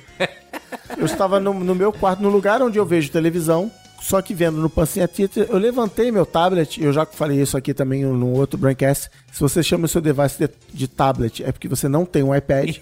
Senão eu falaria, eu peguei meu iPad, Você viu, pegou seu tablet. peguei meu tablet e levantei, e ele, por causa da, da geometria, da física, das leis do Mesma- universo, ele era maior no Pancinha Theater do, Do que, que na a minha televisão 40 polegadas na parede. Então, assim, eu- foi nele que eu vi o- Os Infiltrados, muito bom, valeu a pena. E anota esse nome aí, Martin Scorsese. Vai longe. Vai longe. Então, o que o JJ falou que assim, ele, ele já disse que já assistiu coisas no celular, vídeos e tal, filmes. E ele falou, a, sens- a experiência que se o filme é bom, se a narrativa me bota pra dentro, se eu penso no filme, eu não, eu não assisti ele no celular, eu assisti ele em, sei lá, em qualquer lugar, porque ele foi uma. ele me marcou e tal. Mas ele falou que assim, não adianta, tipo, imagem, som e tal, nunca vai ser a mesma coisa que você assistir. Não, assim, no meu, no meu telefone que tem o quê? 4 polegadas aqui, é zoado. Até filme, filminho que você vê na- Big nas, Bang nas Theory, redes é zoado. sociais, é, não, é Não, pequeno. e é não zoado porque mesmo que ele esteja na sua cara, a não ser que ele esteja de fato amarrado na sua cara, se for realidade virtual, beleza. Realidade virtual de pobre. Mas se ele tá-. É. Mas se ele tá na sua barriga, você tem muita coisa à sua volta, cara, que te distrai. É, e não, não. você Verdade. No telefone é zoado. É. Mas TV em casa é assim, né? Não é, é diferente a relação entre cinema e TV em casa, já porque sem o celular, gente passando na frente, você pausa pra pegar uma água, ir no banheiro. É, tá, se você mora nas casas Bahia, beleza, mas. Porque na minha casa tem o sofá de frente à TV, Ah, mas ela tá ali. é. E Você o tem distração, tipo, As é assim crianças, tem as crianças e tal. criança. E o último qual é a boa é só por mais alguns dias, aproveitem. Na Xbox Live está o Borderlands de graça. Ah, é preciso baixar Se ele você funciona é no assinante, né? E exatamente, ele tem é, como é que é? retrocompatibilidade. Você baixa no Xbox 360, você baixa no site, aperta E o ele- botão, ele tá disponível no Xbox One. E é, é legal, é um joguinho divertido, é meio Skyrim, uma mistura de Skyrim com Mad Max. Olha, É uma parada, né? eu um- não joguei nenhum dos Borderlands. Tem não, é o dois já. 1, é, é, é o 1. Quem sabe o 2 sai em breve. E um é joguinho legal? legal e é de graça, divirta-se. É, de graça, sempre vale a pena. Luiz Dino, Sou Joe. chegou na sua... Chegou a minha vez. Chegou eu, no seu qual é a boa? Eu realmente usei o desempenho de vocês pra pensar em algum qual é a boa pra mim. E tô bastante satisfeito. Boa. Meu primeiro qual é a boa. Eu não sei se alguém já falou aqui, na Tem verdade. até mais de um. É, foi tanta emoção com vocês nada, falando hein? que agora eu tô dando e vendendo. Primeiro qual é a boa, como o Gustavo daqui no Mafra falou da ele citou uma newsletter e eu achei que foi gostoso e poético. Sagaz. Em 2016 Foi foi, roots, né? sagaz. Em 2016 falou, ó, meu qual é boa, É uma newsletter. é uma É. newsletter. Achei bonito e o meu qual é boa também é uma Eu newsletter. quero dizer que enquanto eu tava aqui no celular, porque enquanto vocês estavam falando, eu já assinei o Carryology. Aí, cara. O Guga sempre quebra o nosso braço, né? É, É muito legal. a animação. É uma coisa que também não, não aparece no áudio, mas Quando toda ele vez bota que... essa língua pra fora, fodeu. Eu já curti no Face Quando o Guga fica muito animado, ele dá um high five na gente que ele quebra o braço de todo mundo. e então o primeiro qual é boa é o newsletter do Nexo Jornal, sabe o jornal Nexo? Ah, que muito é o, bom, Nexo. O Nexo é um, é um jornal interessantíssimo, um jornal exclusivamente online. Online. Né? Ele só existe na internet, não existe de forma física. Ele. Com a proposta de ser equilibrado e... Exatamente. Essa, essa é a coisa principal. Ele tem essa proposta de ser equilibrado. Por ter a proposta de ser equilibrado, ele acaba sendo. É o que eu percebo na minha bolha também. Eu posso estar sendo errado. Na minha bolha, o que eu percebo é que a maioria das pessoas classifica o Nexo como um, um jornal mais tendencioso à esquerda. Aham. Não sei se é isso. Talvez seria porque ele, por ser equilibrado, ele é É, muito só- diferente do que a gente vê de Folha, Estadão, mas não, é- não é o caso. Mas assim, o Nexo é um jornal bem equilibrado, muito bem produzido, tem reportagens muito Tô interessantes. curtindo também. Ele ainda passa longe do Hard News, porque ele tem uma equipe Pequena. pequena, uma equipe enxuta, mas ele traz análises muito legais de tudo que tem Verdade. acontecido. Vários, eu tenho lido vários resumos, assim, tipo, É. ó, deu a merda toda, leia aqui, tipo, passo a passo, o que que aconteceu. É. Sabe, sabe aquela coisa que tá no almoço de família, tá todo mundo falando, ah, mas o Lula é um safado porque agora ele vai pro ministério, né? Isso. Mas o que que faz mesmo da Casa Civil? Aí todo mundo na, na família fica te olhando com uma cara estranha, né? Que você responde essas ele perguntas. Quero saber se ele responde o que se comemora no Corpus Christi, que há 10 anos eu busco a resposta pra essa pergunta. Mas o Corpus Christi é a ressurreição de Cristo, né? Fica- é, Mas não, isso não é, não, não é assim. né? Não é Ele Páscoa? res- Na Páscoa? Não, na Páscoa. Não, a Páscoa é a ressurreição. domingo. Olha aí, fica a Não, galera peraí, do não, peraí. Nexus que tá ouvindo. Novembro? Não, não, peraí. O Corpus Christi é quando? Novembro. É o próximo, Junho. é depois, é junho, X é, em dias junho. depois da Páscoa. Fica aí, fica a pauta Gente, eu aí, fica estudei a pauta. 20 anos em escola católica e agora vocês me confundiram. Fica a pauta aí. Talvez o tesouro seja a própria busca. É isso aí. O caminho é o fim mais do que chegar. Obrigado, Mestre Max. Então, e aí o Nexo, eu tava falando, equilibrado, boas reportagens, tem uma coisa moderna, assim, de jornalismo de dados, é super interessante, bem resolvido, design legal. E ele tem uma newsletter diária pra você emular a prática do seu pai de acordar de manhã, abrir o jornal e ler as coisas. Você abre o seu e-mail, ele tem um, a newsletter chamada Anexo, que é um Ó, trocadilho com o seu próprio ó. nome, ah, ah, ah. e dali você ele, ele já traz no anexo, na newsletter, um resumo do assunto pra você poder destilar na sua conversa do café da manhã e o link pra uma reportagem, uma análise mais completa pra você que quer se aprofundar. E aí a gente só lê o resumo mesmo. E a gente só lê o resumo, porque todo mundo é preguiçoso. Mas é bem interessante, o trabalho do Nexo tá bem legal. Eu estou usando pra lidar com mais parcimônia e, e mais. Super bacana. Super bacana. A Angélica também lê. Show de bola. No Caldeirão! Meu segundo Qual é a Boa é a segunda temporada do How to Get Away with Murder. Ah, eu não vi, sabia? Terminou na semana passada. Eu comecei a ver há pouco tempo também, na verdade, desde o começo da primeira temporada, comecei a ver há pouco tempo. Não tem na Netflix ainda, né? Não, não tem no Netflix. Eu tô assistindo através de outras práticas. Outras práticas. É... Peruano aqui, tocando My Heart's Go On. no- Enquanto isso, você vai ouvindo Yesterday aqui no fundo.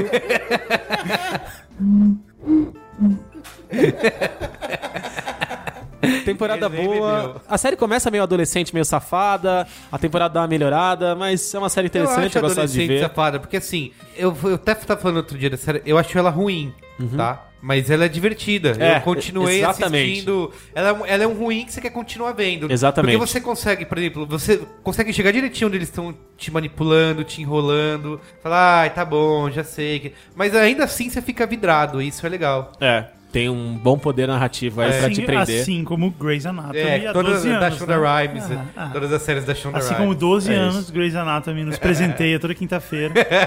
a, Julia, esse a Ju, que era super fã, parou de assistir faz tempo já. Não, eu vou até o fim O Grey's agora. Anatomy? É, Grey's Anatomy. E Agora eu Good vou até o Wife é fim. outra que ela tá putona da vida que tá ruim. Eu tô esperando o momento que... Mas Good Wife vai acabar, né? Tem mais Ah, três é. episódios agora. É verdade. Eu tô esperando o momento que Grey's Anatomy vai aparecer o Dr. Drake Ramore. Vai ser um grande momento. É muito- E aí Não, tem uma explosão no hospital. Porque tá quase lá. É, e ele vai E fazer aí um é um transplante... ataque alienígena. E ele vai fazer um transplante de cérebro. Tá muito quase lá, cara. No episódio da semana passada, vou dar um spoiler. No episódio da semana passada, eles amputaram a perna de um soldado e colocaram a outra perna no meio dele. É, ele virou tipo um saci. Saci. saci. Um saci que não tomba?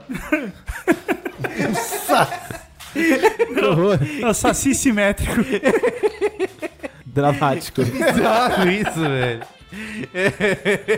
Muito bizarro. Eu, eu confesso que eu pensei em parar de ver. Eu falei, não, não vou ver. Por que, que, é esse cara é que ele vai cagar? Essa foi a primeira Porque preocupação. a ideia é essa, eles encaixarem em algum lugar essa pedra, né? Exato. Quer dizer, Eles pegaram a perna direita do cara cortaram e e colocaram encaixaram. no meio do cara. E aí tinha um médico que falou, vocês não podem fazer isso. Mas eles fizeram mesmo jeito. maluco. Não, a gente vai fazer assim mesmo. Tipo, a galera, os roteiristas já chutaram o E a balde. vida desse cara, mas imagina como vai ser agora. Não tem mais períneo, né? Não tem. Que horror. Saci simétrico. Isso foi o último episódio. é. Foi. Foi da semana. Tá nesse nível. Eu imagino que vem por aí. Centopeia humana. Eu ia sugerir, eu, eu sugeri uma newsletter, mas deixa pra lá. Depois dessa, Pois é. É isso? o que mais? Terminar gargalhado que nem o Nerdcast. Não, tem, tem mais, tem, mais, tem mais uma, só pra encerrar, já que eu tô aqui, né? Sabe lá quando você volta Sabe-se agora? lá agora. O que que era? Eu já esqueci também.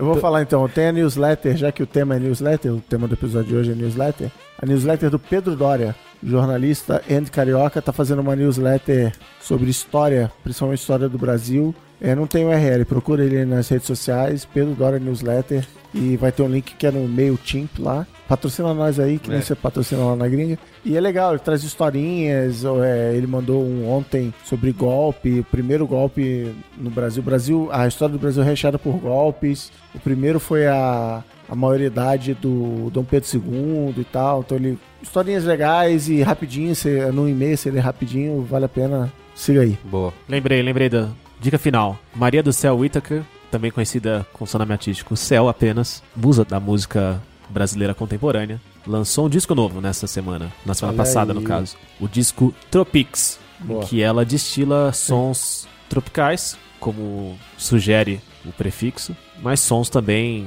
diversos, envolventes, acachapantes. e a Céu Super bacana. Super bacana. Nossa, e a Cel tem uma voz maravilhosa, interpreta muito bem tudo que faz, as composições estão cada vez melhores. A Cel é a artista que tudo que ela lança, você pode confiar. Então, receba essa Eu dica. tava aqui. A minha cabeça tá. O problema é que tá assim, mil com nesse, uma, nesse com uma momento, grade no Maron aqui. nesse, nesse momento eu, tô, te- eu, tô, eu, tô, eu tento me concentrar, mas eu olho nos olhos de cada um de vocês e ao invés de, de uma pupila, eu vejo o Saci simétrico. Então tá muito complicado. Muito complicado. Faz o seguinte, entra no Spotify, ouve a Cell, Essa merda aí. tira as suas próprias conclusões. Procurar isso no YouTube. No Google, só se simétrico. E é isso. Valeu, gente. Valeu, Beijo. até. Tchau. Adeus.